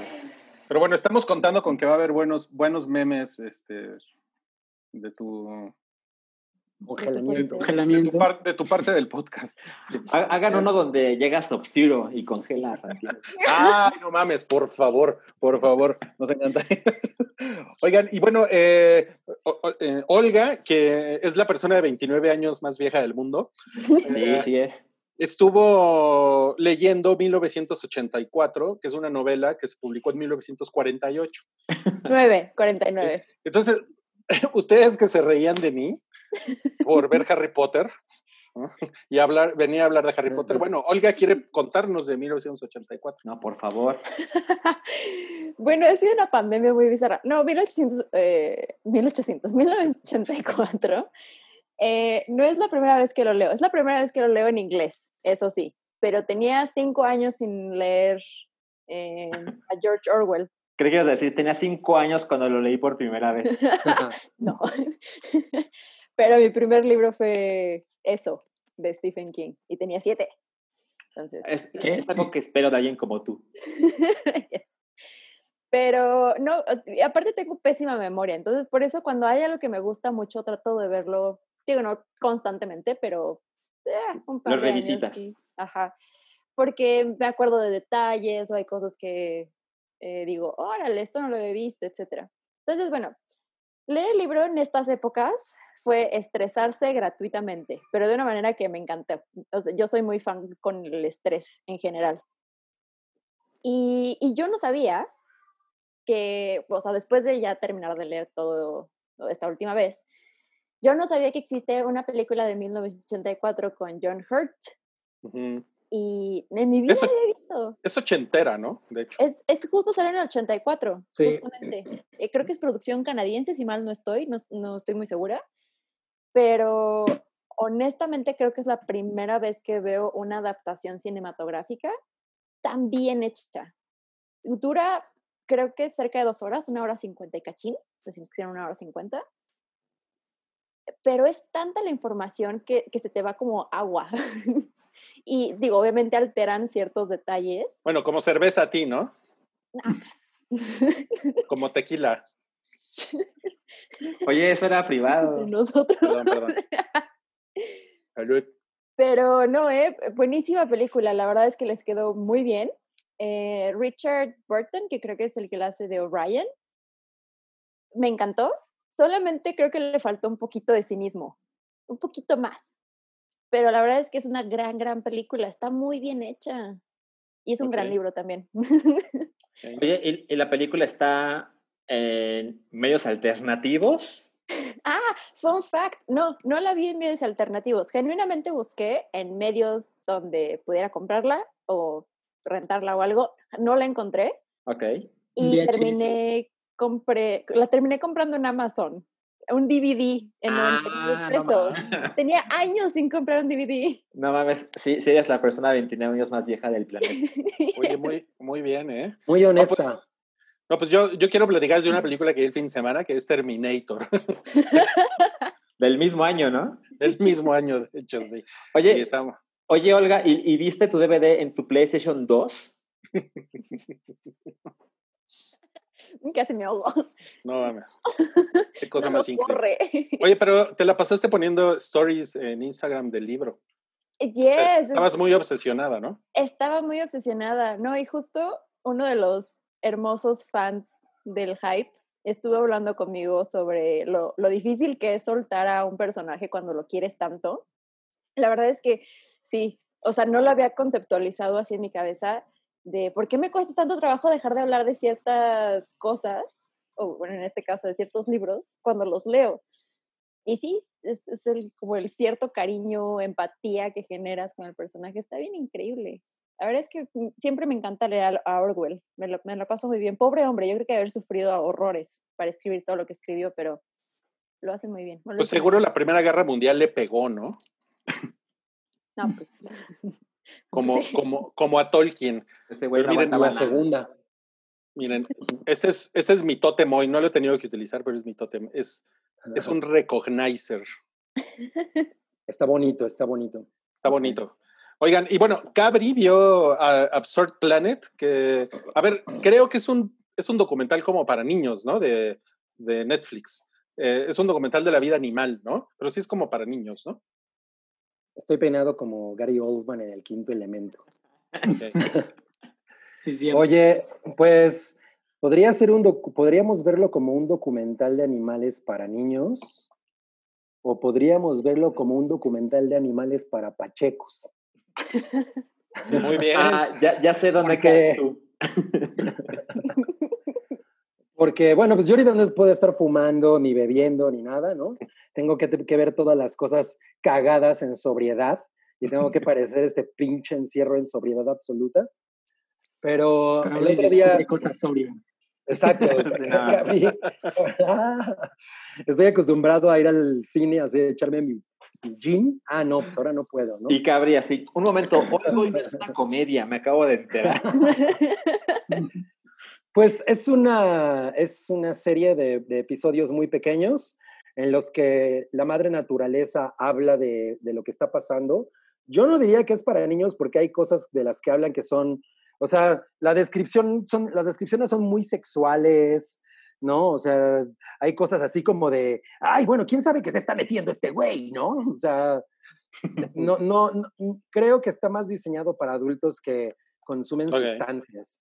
O sea, definitivamente se siente así, ¿no? Entonces, lo narra la madre naturaleza y los episodios están muy cagados. O sea, la verdad es que hay cosas que están muy cagadas. Hay, eh, un- la- la- yo creo que la mejor parte es una de- sobre estas moscas que se llaman ef- efímeras. ¿Las conocen? Que du- du- duran un día. No tienen, Ah, sí. no tienen boca. O sea, no tienen boca porque no tienen tiempo de, de existir, no tienen tiempo de comer, ¿no? Ah, como un accidente de la naturaleza. Ah, o sea, es como de, güey, Dios no, o sea, si Dios hizo eso, qué estúpido, ¿no? Estaba Pacheco. O, Estaba- o qué estaba culero, Pacheco. ¿no? O qué culero, exacto, ¿no? Eh, entonces, eh, por ejemplo, se, se centran en eso y, y- y- y ponen a una de las mosquitas con una guitarra a cantar sobre su vida, ¿no? De, bueno, yo nada más tengo un día para vivir, pero bueno, lo voy a aprovechar cogiéndome a todas las que pueda, ¿no? O sea, porque pues es lo único que hacen Sí. esas mosquitas, coger, ¿no? O hay muchas escenas como muy violentas de, de, anim- de pulpos agarrando eh, cangrejos y tragándoselos y, y mientras Eso no la violencia, naturaleza Eso es, eso es la, eso es la vida animal. Eso no es la naturaleza. Eh, pero no, o sea, tú, no creo que sea para un niño, porque además muchos de los animales que salen son como muy repugnantes y como a- medio aterradores. Mira, por ejemplo, Entonces- hay, hay una parte, la del, la del pepino de mar, eh, que es una, es, un- es Que una se- criatura, Se le mete la, y hay un, hay un, pez- hay un pececito que, que, que se mete a su ano y ahí vive, y ahí hace todo, o sea, el pececito este come ahí, vive ahí, porque pues es como un, un lugar donde... Y a veces, y a veces entran cuatro, ¿no? Sí, y luego, a sus hijos allá adentro. o sea, es O sea, como... entonces, es como un el, este, paracaidista, güey, ¿no? Que Es- llega a es meterse un paracaidista que, entra, que te entra por el ano. Pero ¿sabes qué? La, la, la, la descripción es muy infantil, güey. La, la manera en la que te lo cuentan, que es el, el lugar por donde le sale el poop al, al pepino de mar. eh, Ahí fue donde yo dije, esto es como para niños y está cagado, güey. O sea, está muy cagado verlo, la verdad. O sea, sí está muy cagada.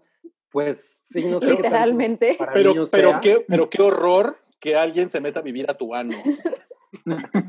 Qué incómodo. No, me, encanta No, sí. mientras la mamá de Rui está escuchándolo. Hola. Saluda. Ah, Estamos hablando de un pez que se mete a vivir al, al ano de un pepino de mar.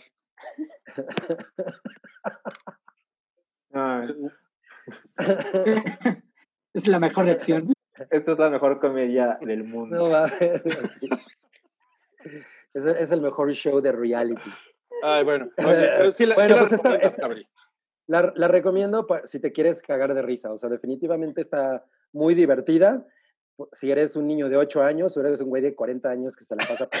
No mames. Para niños de 1 a 99 años. Oye, suena perdón. como hora de aventura. Sí, no, Exacto, exacto, exacto. Perdón, Perdón, ¿está en Netflix?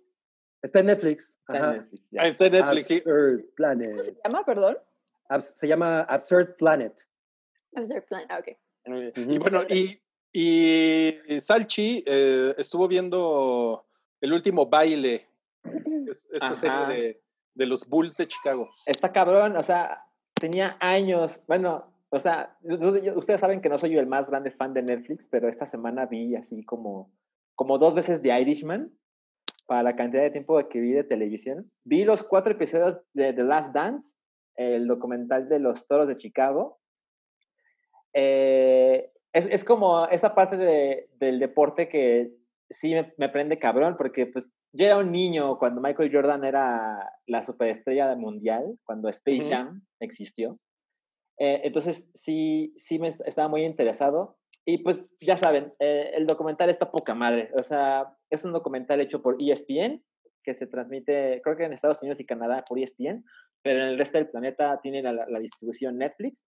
Son, van cuatro episodios, sale dos cada domingo. Eh, y digamos que el foco está en, la, en el último título que consiguieron los Toros de Chicago con Michael Jordan, que fue este equipo de Scottie Pippen, eh, Dennis Rodman, el coach Phil Jackson. Pero evidentemente eh, la conversación en algún momento tiene que hacer flashbacks y te habla desde que Michael Jordan fue, fue, seleccionado por, por los Toros de Chicago. Eh, digamos que el primer capítulo se enfoca en Michael Jordan y el equipo. El segundo se centra en Scottie Pippen, que habla mucho de su salario, porque el güey creo que era el, tenía el salario 122 de la liga, que para lo que él hacía era nada, pero él, él, él te cuentan por qué, Era bien cabrón ese güey. ajá, pero te cuentan por qué consiguió ese trato y te cuentan de su vida trágica familiar. Y el tercer capítulo está enfocado en Dennis Rodman, que bueno, se pueden imaginar que es muy cagado, o sea, el, güey vive en la calle. todo lo que cuentan. Ajá, o sea, literal vivía en la calle, pero, pero te demuestra por qué hacía lo que hacía. Spoiler, a veces él ni siquiera sabía por qué hacía lo que hacía. Eh, pero, pero me gusta mucho cómo muestran a, a Michael Jordan y a Phil Jackson, que era como una, una dupla muy cabrona. Ya, ya, ya voy, Rui. Eh, que ellos entendían cómo, cómo opera Dennis Rodman y lo dejaban ser con ciertas restricciones porque sabían lo que puede dar al equipo. Vas, Rui. No, este, tengo una, tengo una duda. eh, Ajá. en esa época fue cuando Dennis Rodman anduvo con Madonna. Sí, así es, hay un poquito de eso. Y tiene, y tiene su fin de semana que, bueno, era un fin de semana, pero se convirtió en mucho más eh, de Dennis Rodman en Las Vegas con Carmen Electra. Y te cuentan la historia que Michael Jordan fue por él, porque el güey le dijeron, ok, tienes 48 horas y te queremos de regreso en Chicago. Y el güey va. Y pasaron 88 horas y no regresaba. Y fue Michael Jordan a Las Vegas por él. No Y cuando de repente cuenta Carmen Electra que está en el hotel y alguien toca a la habitación y se asoma y está Michael Jordan. Y Carmen Electra dijo, no mames, no puedo, no puedo salir así en frente a Michael Jordan. Entonces se metió en las sábanas y literal Michael Jordan agarró a, a Rodman y lo arrastró a Chicago porque tenían que jugar. No mames. Entonces ¿Qué tiene- está lleno de esas historias. El cuarto episodio está enfocado en Phil Jackson eh, y Ujú. cuentan como sus problemas con, la, con el administrador del equipo, que se ve que es un güey nefasto. eh, como que el equipo funcionaba de una manera en que él no quería, pero pues el, el- equipo daba títulos y pues es lo que, lo que lo hacía mantenerlos juntos. Eh, y la verdad es que sí, es una cosa de, ya, lo platiqué un poco, o sea, como que Wookiee tiene esta idea de el, el básquetbol del NBA hoy es mucho mejor que que jugaba cuando Michael Jordan, sin duda, pero ese, ese equipo de los Toros de Chicago, o sea, tenía unas personalidades tan definidas y ganó tantos títulos. Y en este país, pues que podías ver las finales, eh, todos los partidos así, y aunque fuera a las 11 de la noche, los estaban pasando en el 7. Sí. Eh, hay muchísima nostalgia mexicana por ese, por ese momento de NBA. Evidentemente, ver esta clase de documentales es que el, el mundo quedó completamente impactado con, con cómo era la liga en ese momento. Y algo que me llama muchísimo atención de ver a jugadores o exjugadores en Estados Unidos hablando, es como, no mames, es muy diferente con los atletas mexicanos. O sea, los atletas de, Estados Unidos en este caso pueden articular frases, ¿sabes? Y te cuentan historias como que dices, claro, este güey fue a la universidad. Y cuando escuchas a futbolistas hablar, no mames, o sea, no hay modo de que consigas una historia. Y aquí está bien chingón, o sea, te encuentran, hay una parte donde entrevistan a Magic Johnson y el güey dice cosas bien cabronas y dice, o sea, ellos, la primera final que ganaron los Toros de Chicago se la ganaron a los Lakers, a los Lakers de Magic Johnson. Y Magic dice, si yo tenía que perder una final, me gusta haberla perdido con Michael, con Michael Jordan, porque... Fue existe- como el cambio de estafeta, ¿no? Ajá, exacto, porque eh, pues Magic jugaba con, ¿cómo se llama este güey blanco? Larry Bird, Larry Bird. y, y luego fue como su apogeo, y luego vino el momento de, de Michael Jordan, y, y me gusta mucho cómo funciona la NBA porque es una liga de muchos equipos, pero que juegan muy constantemente, y se siente como una, una comunidad entre los jugadores, a pesar de que son rivales, por supuesto, Sí. pero es, es una vibra muy diferente a cualquier otra liga. Sí, pues eso se vio con Kobe Bryant ahora, ¿no? Totalmente, totalmente. Entonces sí, lo recomiendo bastante. Yo lo quiero ver así, cada domingo me quiero aventar mis dos horas del documental. ¿Tú lo has visto, Santiago?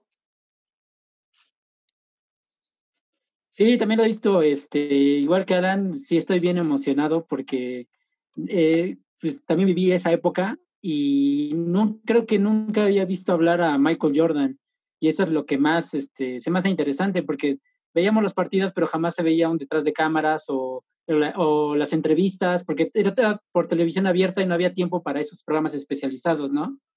Entonces es muy interesante ver todo lo que dicen, todo lo que cuentan, las rivalidades, este, y no sé, las historias atrás de los jugadores que no, que no imaginábamos, como lo de Pippen, que a pesar de ser el jugador número dos, no, no le pagaban nada, y, y sí te, como te indigna, te metes a la historia, está, está muy bueno, este, sí, aunque no seas fanático del NBA, yo creo que vale la pena verlo.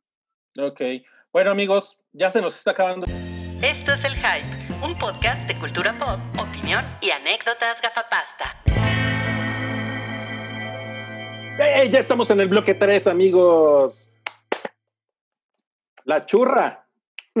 Órale, te dije churra. Ah, ándale, ya salió el... No, pues ya. eh, Ya salió. ya- llevan dos secretos que revelas de Olga. El verdadero apodo de Olga, que es la churra. Perdón, perdón. Um, La Es que es de churra. mucho cariño. está la chiquita, que es Cabri, que ese era su apodo hace en la otra pandemia, la- era la chiquita. Por las bananas, la chiquita. Ah, cambia de apodo por pandemia. Ajá, ajá. Y Lord RPG, que es el apodo original No, de RGB. RGB. Ah, Lord RGB. Lord Sí. RGB, que es el apodo original de Salchi. Así es. Bien ganado. Qué cabrón, ¿eh? Qué cabrón. Estamos ya listos para, para el bloque 3 porque tra- traemos, no cállate, noticias mamadoras y noticias virulentas. Uf. ¿Ok? Yo las voy saltando y ustedes las van comentando. A Bueno, ver. No, cállate. No, cállate. Hackearon a Nintendo. Eh, sí, eh, alrededor de 160 mil cuentas de Nintendo fueron comprometidas.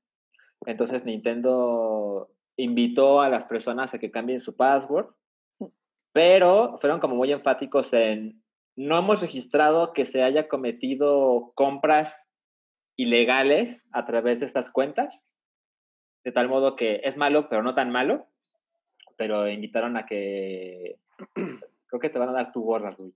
Sí, sí, sí. Invitaron a las personas a que usen este formato de doble autentificación para entrar a tus cuentas de Nintendo. Yo sí había leído que eh, de estas cuentas, no muchas, pero habían comprado dinero para Fortnite. Ah, ah, mira, Pero, pues quién sabe. tengan cuidado. No, pues qué tontitos me salieron. Son, son medio pendejos tus amigos esos de Nintendo, ¿no, Salchín? Careful. Pues mira, eh, el juego en línea sí es bastante torpe, pero te recuerdo que Sony ha sido mucho más afectado por los hackeos. Super careful, super careful. Eso es cierto, eso es cierto. Sí. No, pues vamos a cambiar de tema. Sí. Aparte, bueno, nada más rapidísimo y, y duda para Salchi, el don conocedor de este tema. Ujú. Ah, también, o sea, dentro de lo de Fortnite, también había leído que, que vendieron información de estas cuentas, pero pues, ¿qué pueden vender de esas cuentas? ¿Sabes? No lo sé. No sé qué información pueda ser ahí como... A lo mejor venden tu, tu correo, ¿no? ¿no? No sé. No sé qué pueda Venden tus nalgas. ¿no? Eh, lo dudo. Venden tu, tu gamer score. No hay. Nintendo no tiene Gamer Score. Cabri, Puta. cabri, cabri atrapado en el Xbox. Ajá. Sí, güey, porque es pinche consola de gente con pinches músculos y Pensé que ibas a decir con pelo en pecho, pero no tienes. dije con- no, pero por eso dije con pinches músculos. Ok. Ok. Bueno, em, Elijah Wood, eh, quien ustedes reconocerán por sus papeles en El Señor de los Anillos y en, Sus papeles nada más hace un papel ahí. en Sin City. Bueno, sí es cierto. Pero salen tres películas y también salen Sin City. Eh, Es él- Frodo en una película, Frodo en la segunda y Frodo en la tercera. Pero es Frodo Maduro en la tercera. Más como Es- Frodo de primera. Es algo de Nicolás Maduro. Eh, De Javier de la Torre. De Javier, de Javier a la Closet. Dicen que Elijah Wood se dio una, una vuelta por Animal Sí. Crossing. Sí. Eh, o sea, lo, lo que pasa es que los usuarios hacen, hacen islas, ¿no? O, o sea, o tienen que o, habitar islas, ocupar islas. La, la idea es que tú eres un humano y, va- y vas a tu isla que te da Tom Nook y te va vendiendo cosas y tú te las vas pagando con el tiempo. Pero el- eh, después de avanzar un poco en el juego, puedes invitar a gente a que vengan a visitar tu isla. Y justo la historia es que una chica puso fotos de su isla en Twitter y le mandó un, un DM Elijah Wood, así, cuenta verificada. Y el güey le dijo, oye, ¿puedo ir a tu isla? Porque tienes que pasar un código, porque Nintendo. Y la chica le dijo, ah, sí, a huevo. Entonces el güey fue y está muy cagado porque el avatar de Elijah Wood es así, Elijah Wood 2.0. o sea, es el mismo güey, todo ñoño, peinadito y demás. Y ya ves, es que caminas en Animal Crossing así como muy cute Como, como idiota. como idiota. Y, y el güey, el chiste es que hay muchas cosas que puede hacer Anim- Animal Crossing, pero entre las cosas es que cada isla tiene su propia fruta. Y esa fruta significa economía. Entonces, si la vendes en tu isla, puedes conseguir mejores ganancias que si tienes la fruta local, por así decirlo. Ujú. Entonces, el haya- lo que hace la gente es que va a las islas de otros y agita los árboles de otras islas y se lleva la fruta, hace un cagadero en tu isla, ¿no? Pero lo que hizo Elijah Wood es, puedes mandar mensajes. Entonces le puso, oye, ¿me permites tomar fruta de tu isla? Y la chica así de, no me, but of course. ¿no? Y el güey le, pon- le puso mensajes y le dijo, tu isla es muy hermosa. Y la chica estaba así ya con los óvulos reventándole. Y estuvo muy cagado. O sea, la gente incorrecto. yo también quiero que vaya Elijah Wood a mi isla. Y justo ayer, Machete, de, las películas, eh, puso así su foto con su Nintendo Switch, así de, ¿quién quiere mi código? No, y todo el mundo, a huevo, yo quiero ir a la isla de Machete. está muy cagado eso. ¿Es Pero, Danny pero de- Trejo? Danny Ah, Trejo. Danny Trejo. Trejo, sí. O sea, ¡Increíble! machete, machete se mochó con su código. Sí. Machete ese mochote con su código. Pero además, em, resulta que Elijah Wood, eh, mientras Elijah estaba Wood. visitando esta isla, puso, puso un mensaje por ahí de que, eh, pues, un elogio a Ryan Johnson. Arriba Ryan Johnson. Arriba Ah, sí, Ryan. esa, esa es la otra parte de la nota, es cierto. Puso Hail Ryan Johnson. Eh, ellos quisieron juntos. O sea, a lo mejor cogen. Según, no, no habrá sido por el handle de esta niña, porque según yo el handle de Jessa, creo que es, eh, de la, De La la, que dueña de la tienda, de la, Ajá. de la isla. de la isla. Isla. Eh, según yo es directed by Ryan y es con Ah, R-I-A-N. Entonces no sé si él lo haya puesto por el handle de ella. ah, puede ser. No noté esa parte. La verdad es que Es lo que menos noté eh, fue lo de lo de Ryan Johnson. Mm. Mm. Estás en ¿Nos mute. estás tratando de engañar? Sí, les estoy tratando de hacer el prank de, de que estoy en mute. Oh, Em, no. Otro, no, cállate. Pues hay una buena y una mala con los leaks de The Last of Us 2. Eh, Ajá. Híjole. La, la mala es que, pues mucha gente ya se spoilereó. El domingo, que fue el cumpleaños de Cabri, se Oh. filtró. Bueno, un, un, un hijo de la chingada se puso a filtrar clips de The Last of Us 2.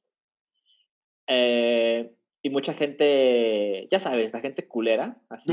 Y, y los fueron a ver. Ajá, hay gente que lo fue a ver. Hay gente que no le importa, genuinamente.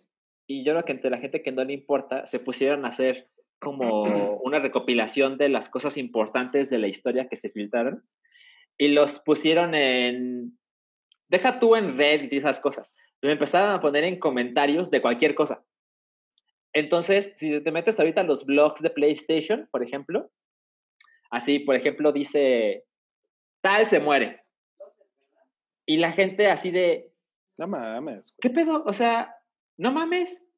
Lo que no sabemos con certeza es si lo que leamos será cierto. Por ejemplo, yo ya leí dos cosas, porque literal los pusieron en los comentarios de otra cosa. Lo pusieron en tu isla de Animal Crossing. Exacto. Me lo mandó Elijah Wood. Elijah Wood me spoileó de Last of Us 2. Pero, pero lo- yo, yo, yo estaba así de no mames. No se los voy a decir, obvio, pero yo estaba como muy sacado de onda. Y a las horas, ese mismo día, salió otro comentario que decía que el primero que había leído era falso Mm. pero no, los dos comentarios no estaban, o sea, diga- nada más digamos que eran contradictorios. Entonces, desde ese día pienso, ah, a lo mejor solo es un güey que no sabe nada, pero solo puso que tal se muere, y entonces hay gente malvada que te hace caer en el juego de, no es spoiler, pero parece que puede- igual es suficiente para arruinar la experiencia de muchos. Entonces, yo ya lo que Sí, decía- claro. yo, yo que, por ejemplo, leo los comentarios del hype cada semana, ya no los voy a leer. Así, hasta que salga The Last of Us 2 no lo voy a leer porque no quiero leer comentarios de nada, eh, porque pues no vaya a ser. Ahora, la buena noticia es que justo el lunes 27 de abril, o sea, un día después de las filtraciones, Sony dijo, ok, The Last of Us sa- 2 sale el 19 de junio.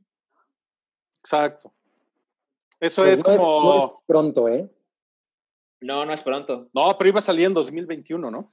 No, porque lo que, lo que se dijo es cuando, cuando Sony pospuso el lanzamiento, estuvo cabrón porque dijeron lanzamiento indefinido. Mm, ya, ya, ya. Y todo el mundo así de, güey, o sea, ¿qué pedo? Es un chingo, o sea, no sabemos cuándo. Indefinidos mis huevos, ¿no? Ajá, pero, o sea, está muy mal que, que una empresa tenga que, o sea, es- básicamente Sony está siendo sometida por el güey que decidió filtrar estas cosas. Pero bueno, pues ya, al día siguiente dijeron, ok, sale el 19 de junio, fin de la historia. Bueno, por lo menos ya es. Son. Eh, 20 días después de la cuarentena, ¿no? Ya no está tan mal. Eh, Creo que Cabri está siendo abducido. Ay, cabrón, ¿qué pasó ahí? No mames. Es, es, es, es- es como una escena del, del, del güey que baila en TikTok, ¿no? Pues mira, este es el, este es el podcast de Aliens, entonces todo es posible. Sí, bueno, ahí tienen la información de Last of Us. Y el último, no, cállate, es que Michael Madsen reveló detalles de la precuela de Pulp Fiction. Ay, es una tontería. A ver, O sea, Gabriela. Pues eh, Tarantino durante mucho tiempo habló de hacer una precuela de los hermanos Vega, ¿no? o sea, de Vic Vega y Vincent Vega. El de Street Fighter. Vincent Vega. No, pues John Travolta y Michael Madsen. Y, pero fue pues, una de esas cosas que el güey dijo y nunca llevó a, pues, al plano real. Pero ahora Michael Madsen, pues como que empezó a decir, bueno, pues la historia se trataba de que los dos estábamos en Ámsterdam y salíamos de la cárcel al mismo tiempo y, y, y teníamos pues como aventuras policíacas, ¿no? Y ya, pues, o sea, así que digas que es mucha información, no, not really. Así es. ¿Y no te gustaría ver eso, Cabri? La verdad creo que sería uno de esos spin-offs que nadie necesita. Ahora, una parte rara es que empezó a pasar demasiado tiempo, entonces los personajes ya estaban, o sea, los actores ya estaban muy viejos. Y lo que dijo Tarantino es, no, no, no, ya sé cómo lo podemos solucionar. Lo que pasa es que van a ser eh, Michael Madsen y John Travolta, pero vamos a ver a los hermanos gemelos de los hermanos Vega. Y eso justifica que los dos han envejecido. Y suena completamente estúpido, pero Michael Madsen dice, bueno, pero cuando Tarantino cuenta una idea, tiene, tiene modos de convencente de que está chingón. sí, me imagino, me imagino, claro. Ok, bueno. Pues no me eh, pareció nada emocionante. No, nada. Pues es que ustedes son muy exigentes. No fuera una mamada turca, porque ahí estarían. A ver, vamos a las noticias mamadoras. Scary Stories to Tell in the Dark 2 es un hecho y con el mismo director. André Ordvedal, que a mí me gusta un chingo las cosas que ese güey hace. Hizo Troll Hunter, ¿no? Hizo eh, la, eh, ¿cómo se llama? La de Jane Doe. Ajá. Mm, The Autopsy, the, the Autopsy of Jane Doe. Y Scary Stories to Tell in the Dark está bastante chida. O sea, Está chingona. es como una cosa de adolescentes que me, me parece bastante efectiva, es muy divertida, ¿no? O sea, es como eh, un- un- una, una mezcla de, de Goonies con Tales from the Crypt, ¿no? De alguna manera. Entonces, yo la vi en el cine, me la pasé increíble. eh, y pues sí, me gustaría ver una segunda parte. Además, seguramente la va a volver a producir Guillermo del Toro, ¿no? Productor ejecutivo. Eh, Productor también ejecutivo. hay un, hay un Frankenstein para teatro de Danny Boyle. Le- ¿Les parece medianamente interesante eso? A mí la verdad es que sí. Mira, mira nomás la cara de Olga. Olga dice, ¿Por qué no, Olga? No. No. Pero, pues, o sea, tú la semana YouTube, pasada ¿no? estuviste leyendo 1984. No. no es lo mismo. Sí, no, no es lo mismo. no Danny. Boyle, híjole, lo Bueno. quiero, pero eh, Danny Boyle tiene muchos altibajos. O sea, es un güey que además luego no sabe ni cómo acabar sus películas. Creo que muy pocas de las películas que ha hecho realmente cuajan, ¿no? O sea, por una de ellas... Como la gelatina. Como la gelatina. Shallow Grave, creo que el final es bastante... eh, o sea, está bastante chingón. Eh, 28 Days Later, me parece que el final es increíble. Eh, pero, por ejemplo, una cosa que ya hemos dicho, a mí me fascina Sunshine. O sea, los tres primeros cuartos de esa película son una cosa impresionante. Y el, y el último cuarto es como de, güey, ¿qué estoy viendo ahora? ¿No? O sea, es otra cosa, es como hizo otro güey. Oye, ¿y Ajá. te, te, te gustó The Beach? ¿La perra? Me, pare- me, pare- me parece súper inconsistente. ¿no? Ese es el biopic de Muga Muguita, ¿no? The Beach. ¿Dónde está No. Muga Muguita? Es- tiene, tiene cosas chingonas The Beach, pero también se va a la chingada como en tres segundos, ¿no? O sea, ya, ya con el güey empieza a hacer así como en un videojuego y la madre ya, Ay, sí. ya, ya, ya, ya perdimos a Danny Boyle, Sí. ¿no? O sea, te digo, como que no sabe cómo terminar sus, sus cosas, no me refiero a, a sus bowel movements, a ver qué quieres decir. Eh, ¿Ustedes creen que Danny Boyle prende el boiler y no se mete a bañar? Yo creo que prende el Boyle para meterse a bañar con Susan Boyle. Era lo que No mames, güey. Susan Boyle y Danny Boiler, güey. Juntas para siempre. Ok. eh, Daft Punk va a musicalizar la nueva película del puto farsante de Darío Argento. Ay, Diosito santo. Rui. ¿Qué más pasó? feliz es Rui. yo tengo información sobre eso que estoy, estoy confundida. Ah. Eh, Ci- Cine Premier hace, creo que el día de ayer, Ajá. no sé a qué hora, sacó un comunicado diciendo que esa nota era falsa, pero es la única que encontré. Pues mira, que- yo no le creo mucho a Cine Premier. Yo tampoco, pero se me hizo rarísimo porque empiezan a hablar de que tal vez hubo un como Lost in Translation. Mm, eh, o sea, que Daft Punk es como muy fan de Dario Argento, pero y les gustaría trabajar y al mismo tiempo como que Dario Argento dice a mí me encanta Daft Punk, pero como que en, en- según Cine Premier nunca tuvieron como esa conversación donde están afirmando se- pero no mames.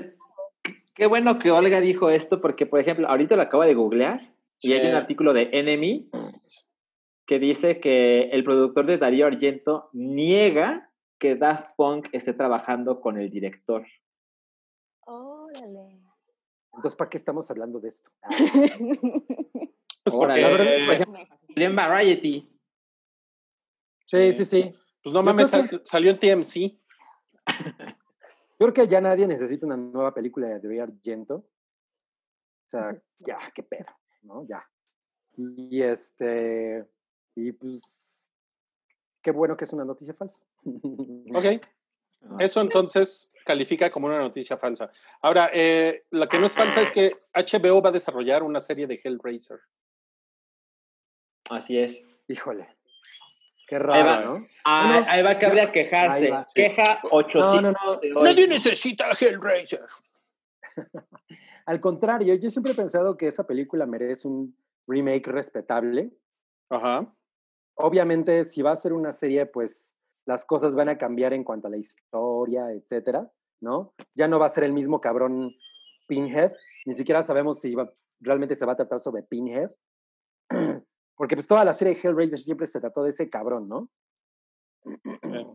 Pero yo creo que Clive Barker es un güey que escribe historias interesantes, pero como director, no mames, es terrible. Sí, La original Hellraiser es una película que tiene unos efectos increíbles y ya, es como una pinche telenovela. Entonces, pues, a- o sea, la- por, por el lado que me, que me molesta un poco esto es porque ya estoy como, o sea, como, como que los remakes son de, güey, ya, o sea, busquen otras cosas. Pero bueno, también creo que hay oportunidad para que Hellraiser tenga un, pues un, una manifestación respetable Tenga el crédito que se merece. pues sí, ¿no? O sea, como que de alguna manera se ha puesto en pantalla como tiene que ser. Y si lo hace HBO, pues yo creo que no va a quedar mal. No, no, puede ser algo interesante. Bueno, vamos a las noticias virulentas. Eh, se va a reunir el elenco de Parks and Recreation. Eso va, parece que va a suceder hoy, ¿no? No estoy seguro, amigos. ¿No están seguros? Porque salió, salió un tráiler eh, hace unas cuantas horas.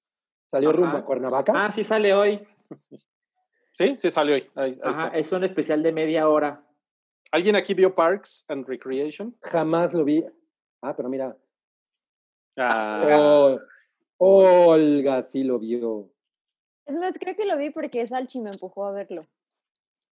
o sea, tú ibas así tranquila en la calle y, y Salchi te empujó. Ajá. Puse, Contra, contra una televisión. puse el DVD porque ella ve DVDs, lo puse en el piso y le empujé así. Sí, y le dijiste, le dijiste, debes de ver, Debe de verlo. Oh, debes de verla. Mira, No, yo, le, pues. yo, yo le puse de IT Crowd a, a, a Olga. A Olga. Ajá. Estuvimos muy Te felices. amo con todo mi Gauti ser. Crowd es muy chingón. Muy. Pues a mí me gusta mucho Parks and Recreation. Es bien chingón. La verdad es que sí la disfruto. Sí. Sí, tiene un, tiene un humor increíble. Entonces está bonito que, que se vayan a reunir esta bola de pendejos otra vez, ¿no? Porque sí, son unos pendejos todos. Aparte, no sé por qué siento que tu animal spirit es como es Ron Swanson. Careful. Totalmente. Careful. Ajá. Yo soy el animal spirit de Ron Swanson. Oigan, como que se nubló en la Ciudad de México, ¿verdad? Porque. Muy cabrón. Ya los veo a todos como bien oscuritos y así. Ajá, that's racist. Sí, that's, that's racist. Bueno, am, Misión Imposible. es-. A ver. El moco. Misión Imposible 7 se retrasa cuatro meses. Así es. Wookie debe estar que no sabe qué hacer. Está llorando sobre su almohada. Eso a ti no te importa, ¿no, Cabri? Me da lo mismo. Pero Yo se quiero ver. Ay, perdón. Yo quiero ver la de, la de la Black Widow. Ay, no mames. Solo Cabri prefiere ver Black. Bueno, no, mucha gente prefiere ver Black Widow. A mí me parece que Misión Imposible está mucho más chingón. Pero Black Widow tiene a Florence Pugh, Es cierto. Insuperable. Y si En se cambio, retrasa la nueva de Darío Argento, No, eh. Creo que no me podría importar menos. ok. Eh, dicen que van a usar la sangre de Tom Hanks para la vacuna del COVID-19. Ajá, eh, es una nota que también salió en Variety, que ya no sé. Son la prensa del- de los espectáculos. Ajá, pero el argumento Son, es son que... como, el te- ¿El qué? como el TV y novelas. Sí. Eh, el argumento es que Tom Hanks fue como de las primeras personas, de las primeras celebridades infectadas con, con el coronavirus. Entonces, cuando llegó, él estaba en, en Australia y cuando llegó a su casa en Los Ángeles, supuestamente, autoridades de Estados Unidos se le acercaron porque ellos ya se habían recuperado, eh, él y su esposa se habían recuperado de la enfermedad, entonces supuestamente autoridades sanitarias de Estados Unidos quieren una prueba, una muestra de su sangre para, para estudiar los, antivi- los anticuerpos que tienen en su sangre para encontrar una vacuna. No, pues qué tal que... ¿eh? A Rodrigo le está dando coronavirus. Sí, ¿eh? Me está dando. ¿Qué tal del- que descubren que tienen glóbulos rojos con colmillos? Ay, qué cute. Oiga, si, si Tom Hanks se, se hubiera ido al, al hospital así mal pedo por coronavirus y si hubiera estado, hubiera estado como en riesgo de muerte, seguro el, el, enca- el encabezado sensacionalista hubiera sido rescatando al soldado Hanks, ¿no? No, bueno. sí, sí Oye. lo veo pasando. Ok, bueno, este sucedió el.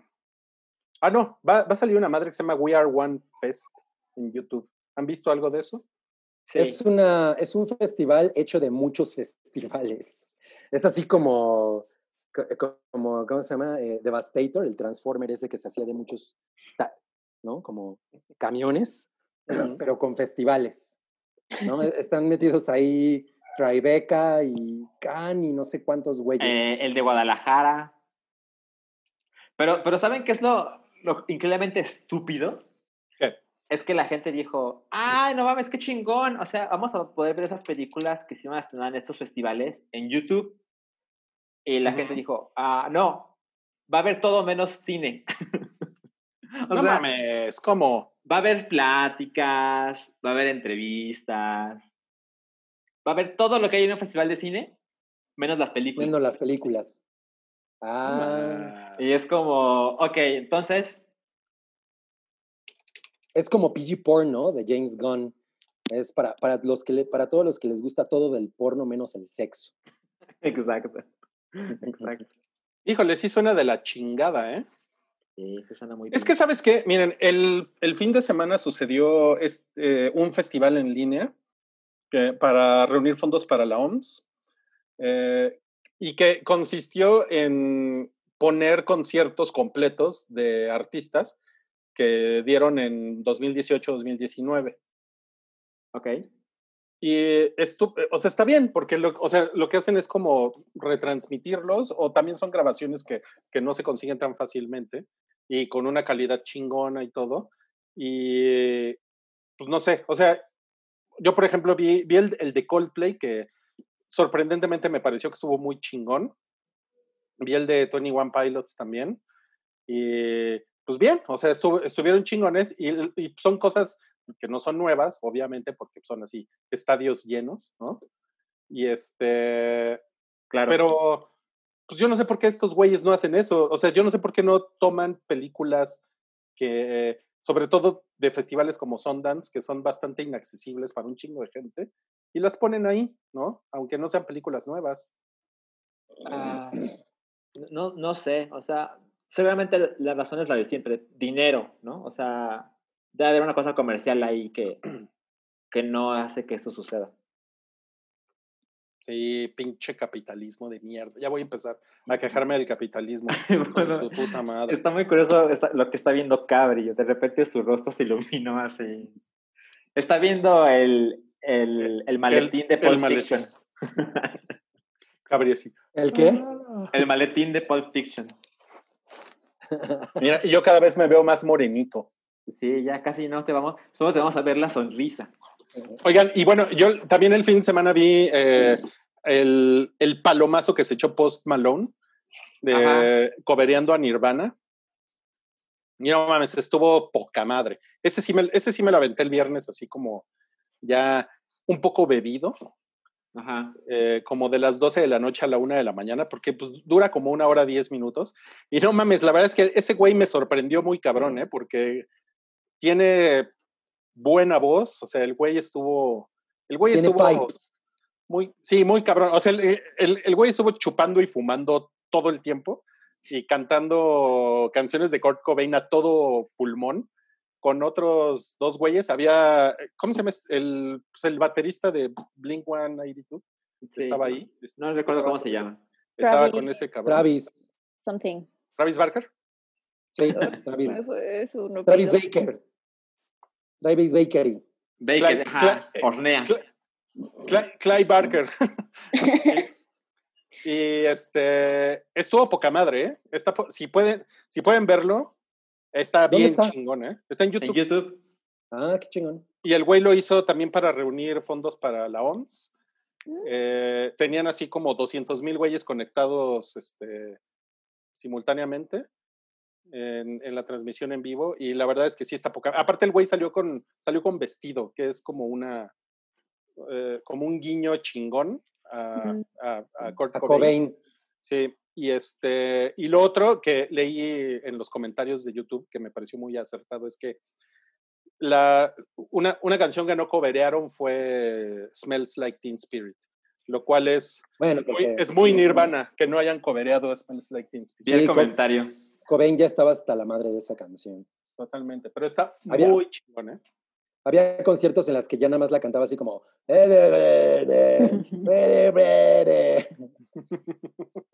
Ah, Oigan, y otra cosa que sucedió en la semana fue que Universal eh, lanzó directo a video, pero premium. Lanzó esta película de los trolls, ¿cómo se llama? Este, World Tour. Trolls World Tour. Trolls World Tour. Y le fue cabrón a la película. Y eso acabó llevándolo a un pleito con la cadena de cines AMC en Estados Unidos.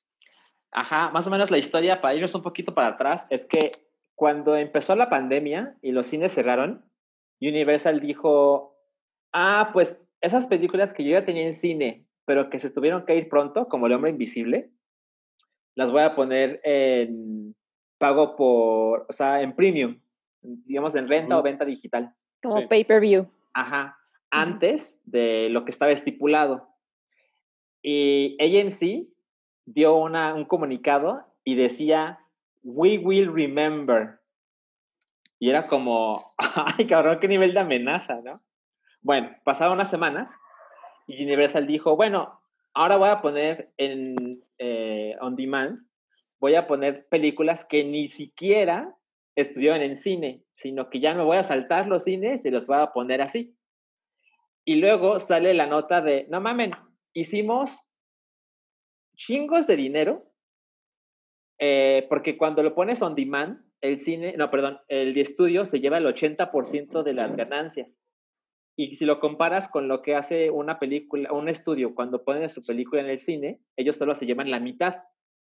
Entonces, poniéndolo on demand premium, ganaron más dinero en tres semanas que los cinco meses que estuvo la primera parte de Trolls en los cines. No mames. Entonces, ahora, también, AMC es muy caro. pues en Estados Unidos de por sí, ¿no? O sea. Y además, se, y además se ve que son unos culeros con, con los estudios, ¿no? O sea, se ve que les bajan una lana. pues, esa parte no la sé, pero sé que AMC es la cadena de cines más grande del mundo. Sí. Estados Unidos y del mundo. Entonces ahora eh, AMC contestó y dijeron, no mames, te vas a la verga. O sea, no vamos a poner películas de Universal en nuestros cines, jamás. O sea, cuando esto acabe, cuando la pandemia acabe, nos vale madres, no vamos a poner Rápidos y Furiosos 9 en nuestros cines. No mames. Y ahorita los de Universal están así como, como, como buscando una conversación con la gente de AMC, pero también dejando claro el, güey, no hay cines. Y me va más chingón. O sea, es como un negocio complicado el de los cines porque los estudios ahora pueden poner sus productos en las casas de las personas, así, en cualquier circunstancia, y hacer más dinero. Y claro, ah, vemos gente, seguramente los cuatro aquí, que nos gusta mucho la experiencia de ir al cine, pero lo cierto es que hay estudios que dicen, güey, esto es un negocio. Y si ahorita no hay cines, chingón para mí porque puedo hacer incluso más dinero. Sí, claro. Pero, o sea, también para, para Universal, también el argumento es, pues no mames, o sea, ni modo que, o sea, ni modo que si yo tengo una propiedad no la saque para que la vea la gente, ¿no? Ajá, o sea, solamente claro. porque no hay cines, ¿no? O sea, igual y se podrían ahorrar lo de nos fue de huevo sin los cines, pero sí, pero sí, ¿no? Sí, Es creo que, la- las dos partes se tienen que relajar un poco. Sí, o sea, justo estaba pensando como, creo que Cinépolis, que es la cuarta cadena de cines más grande del mundo, tiene esa ventaja porque ellos tienen su plataforma on demand. Sí.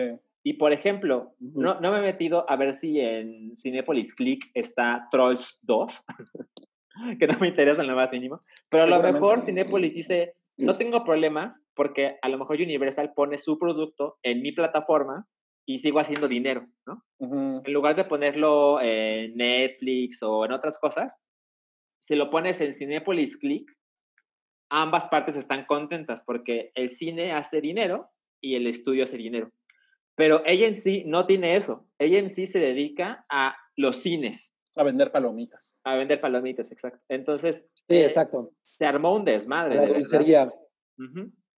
No mames. Pues a ver cuándo nos dejan regresar a los cines. Ay, sí me Ya hace falta. Hace falta, sí. Ok, y bueno, eh, ya para terminar este episodio, se murió Irfan Khan.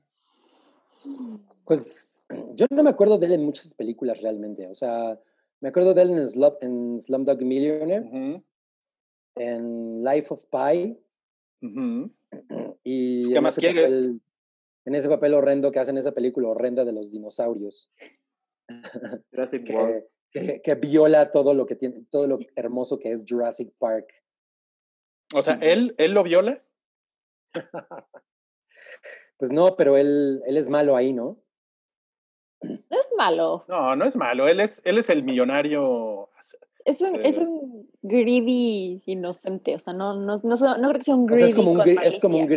greedy inofensivo. Ajá. Ujú. Medio torpe. Pues de hecho se lo, se lo comen, ¿no? Se estrellas con el helicóptero. Ah, sí, sí. Ah, claro.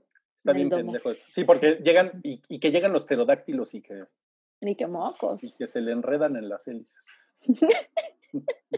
Pero bueno, está cabrón porque murió de cáncer a los cincuenta y tantos, ¿no? 53. 54. 53.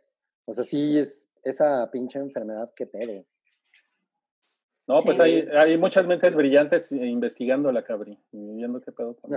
Y bueno, No, pues al día siguiente eh, murió Rishi Kapoor, que es otra leyenda de Bollywood, Hollywood. que también le Bollywood. diagnosticaron cáncer en 2018. No mames, qué cabrón, pues. Sí, Bollywood ha estado de luto. Dos días seguidos, en medio del coronavirus. No, caray. Bueno, pues este fue el bloque 3 del hype y ya con eso nos despedimos, amigos. Recuerden siempre la invitación a que nos busquen en Patreon. Tenemos cosas chingonas en Patreon este mes, en mayo, para que se metan por ahí y lo vean. Vamos a tener un post que vamos a publicar, lo vamos a hacer público, lo vamos a publicar por ahí, justamente mañana, primero de mayo, con nuevas modalidades que vamos a tener para ofrecer contenido ahí en Patreon. Entonces esperemos que se metan, lo busquen, lo lean y después eh, nos den su apoyo por ahí en Patreon, ¿vale? Pues muchas gracias a la señorita Alga. A ver, ahí. Alga está vestida de alga. Espera, tengo que hacer un baile de, de alga. No. Siempre es el mismo. Eh, No, el otro es hacia los lados. Ya te pareces TikToker. No. Muchas gracias a la Cabra Cabrales De nada. y muchas gracias a la Salchicha. no, pues un gusto verlos, aunque sea de lejitos. Sí, sí, sí. Un gusto como siempre y nos vemos la próxima semana. Adiós. Adiós. Bye. Bye. Tu apoyo es necesario y muy agradecido. Aceptamos donativos para seguir produciendo nuestro blog y podcast desde patreon.com diagonal el hype.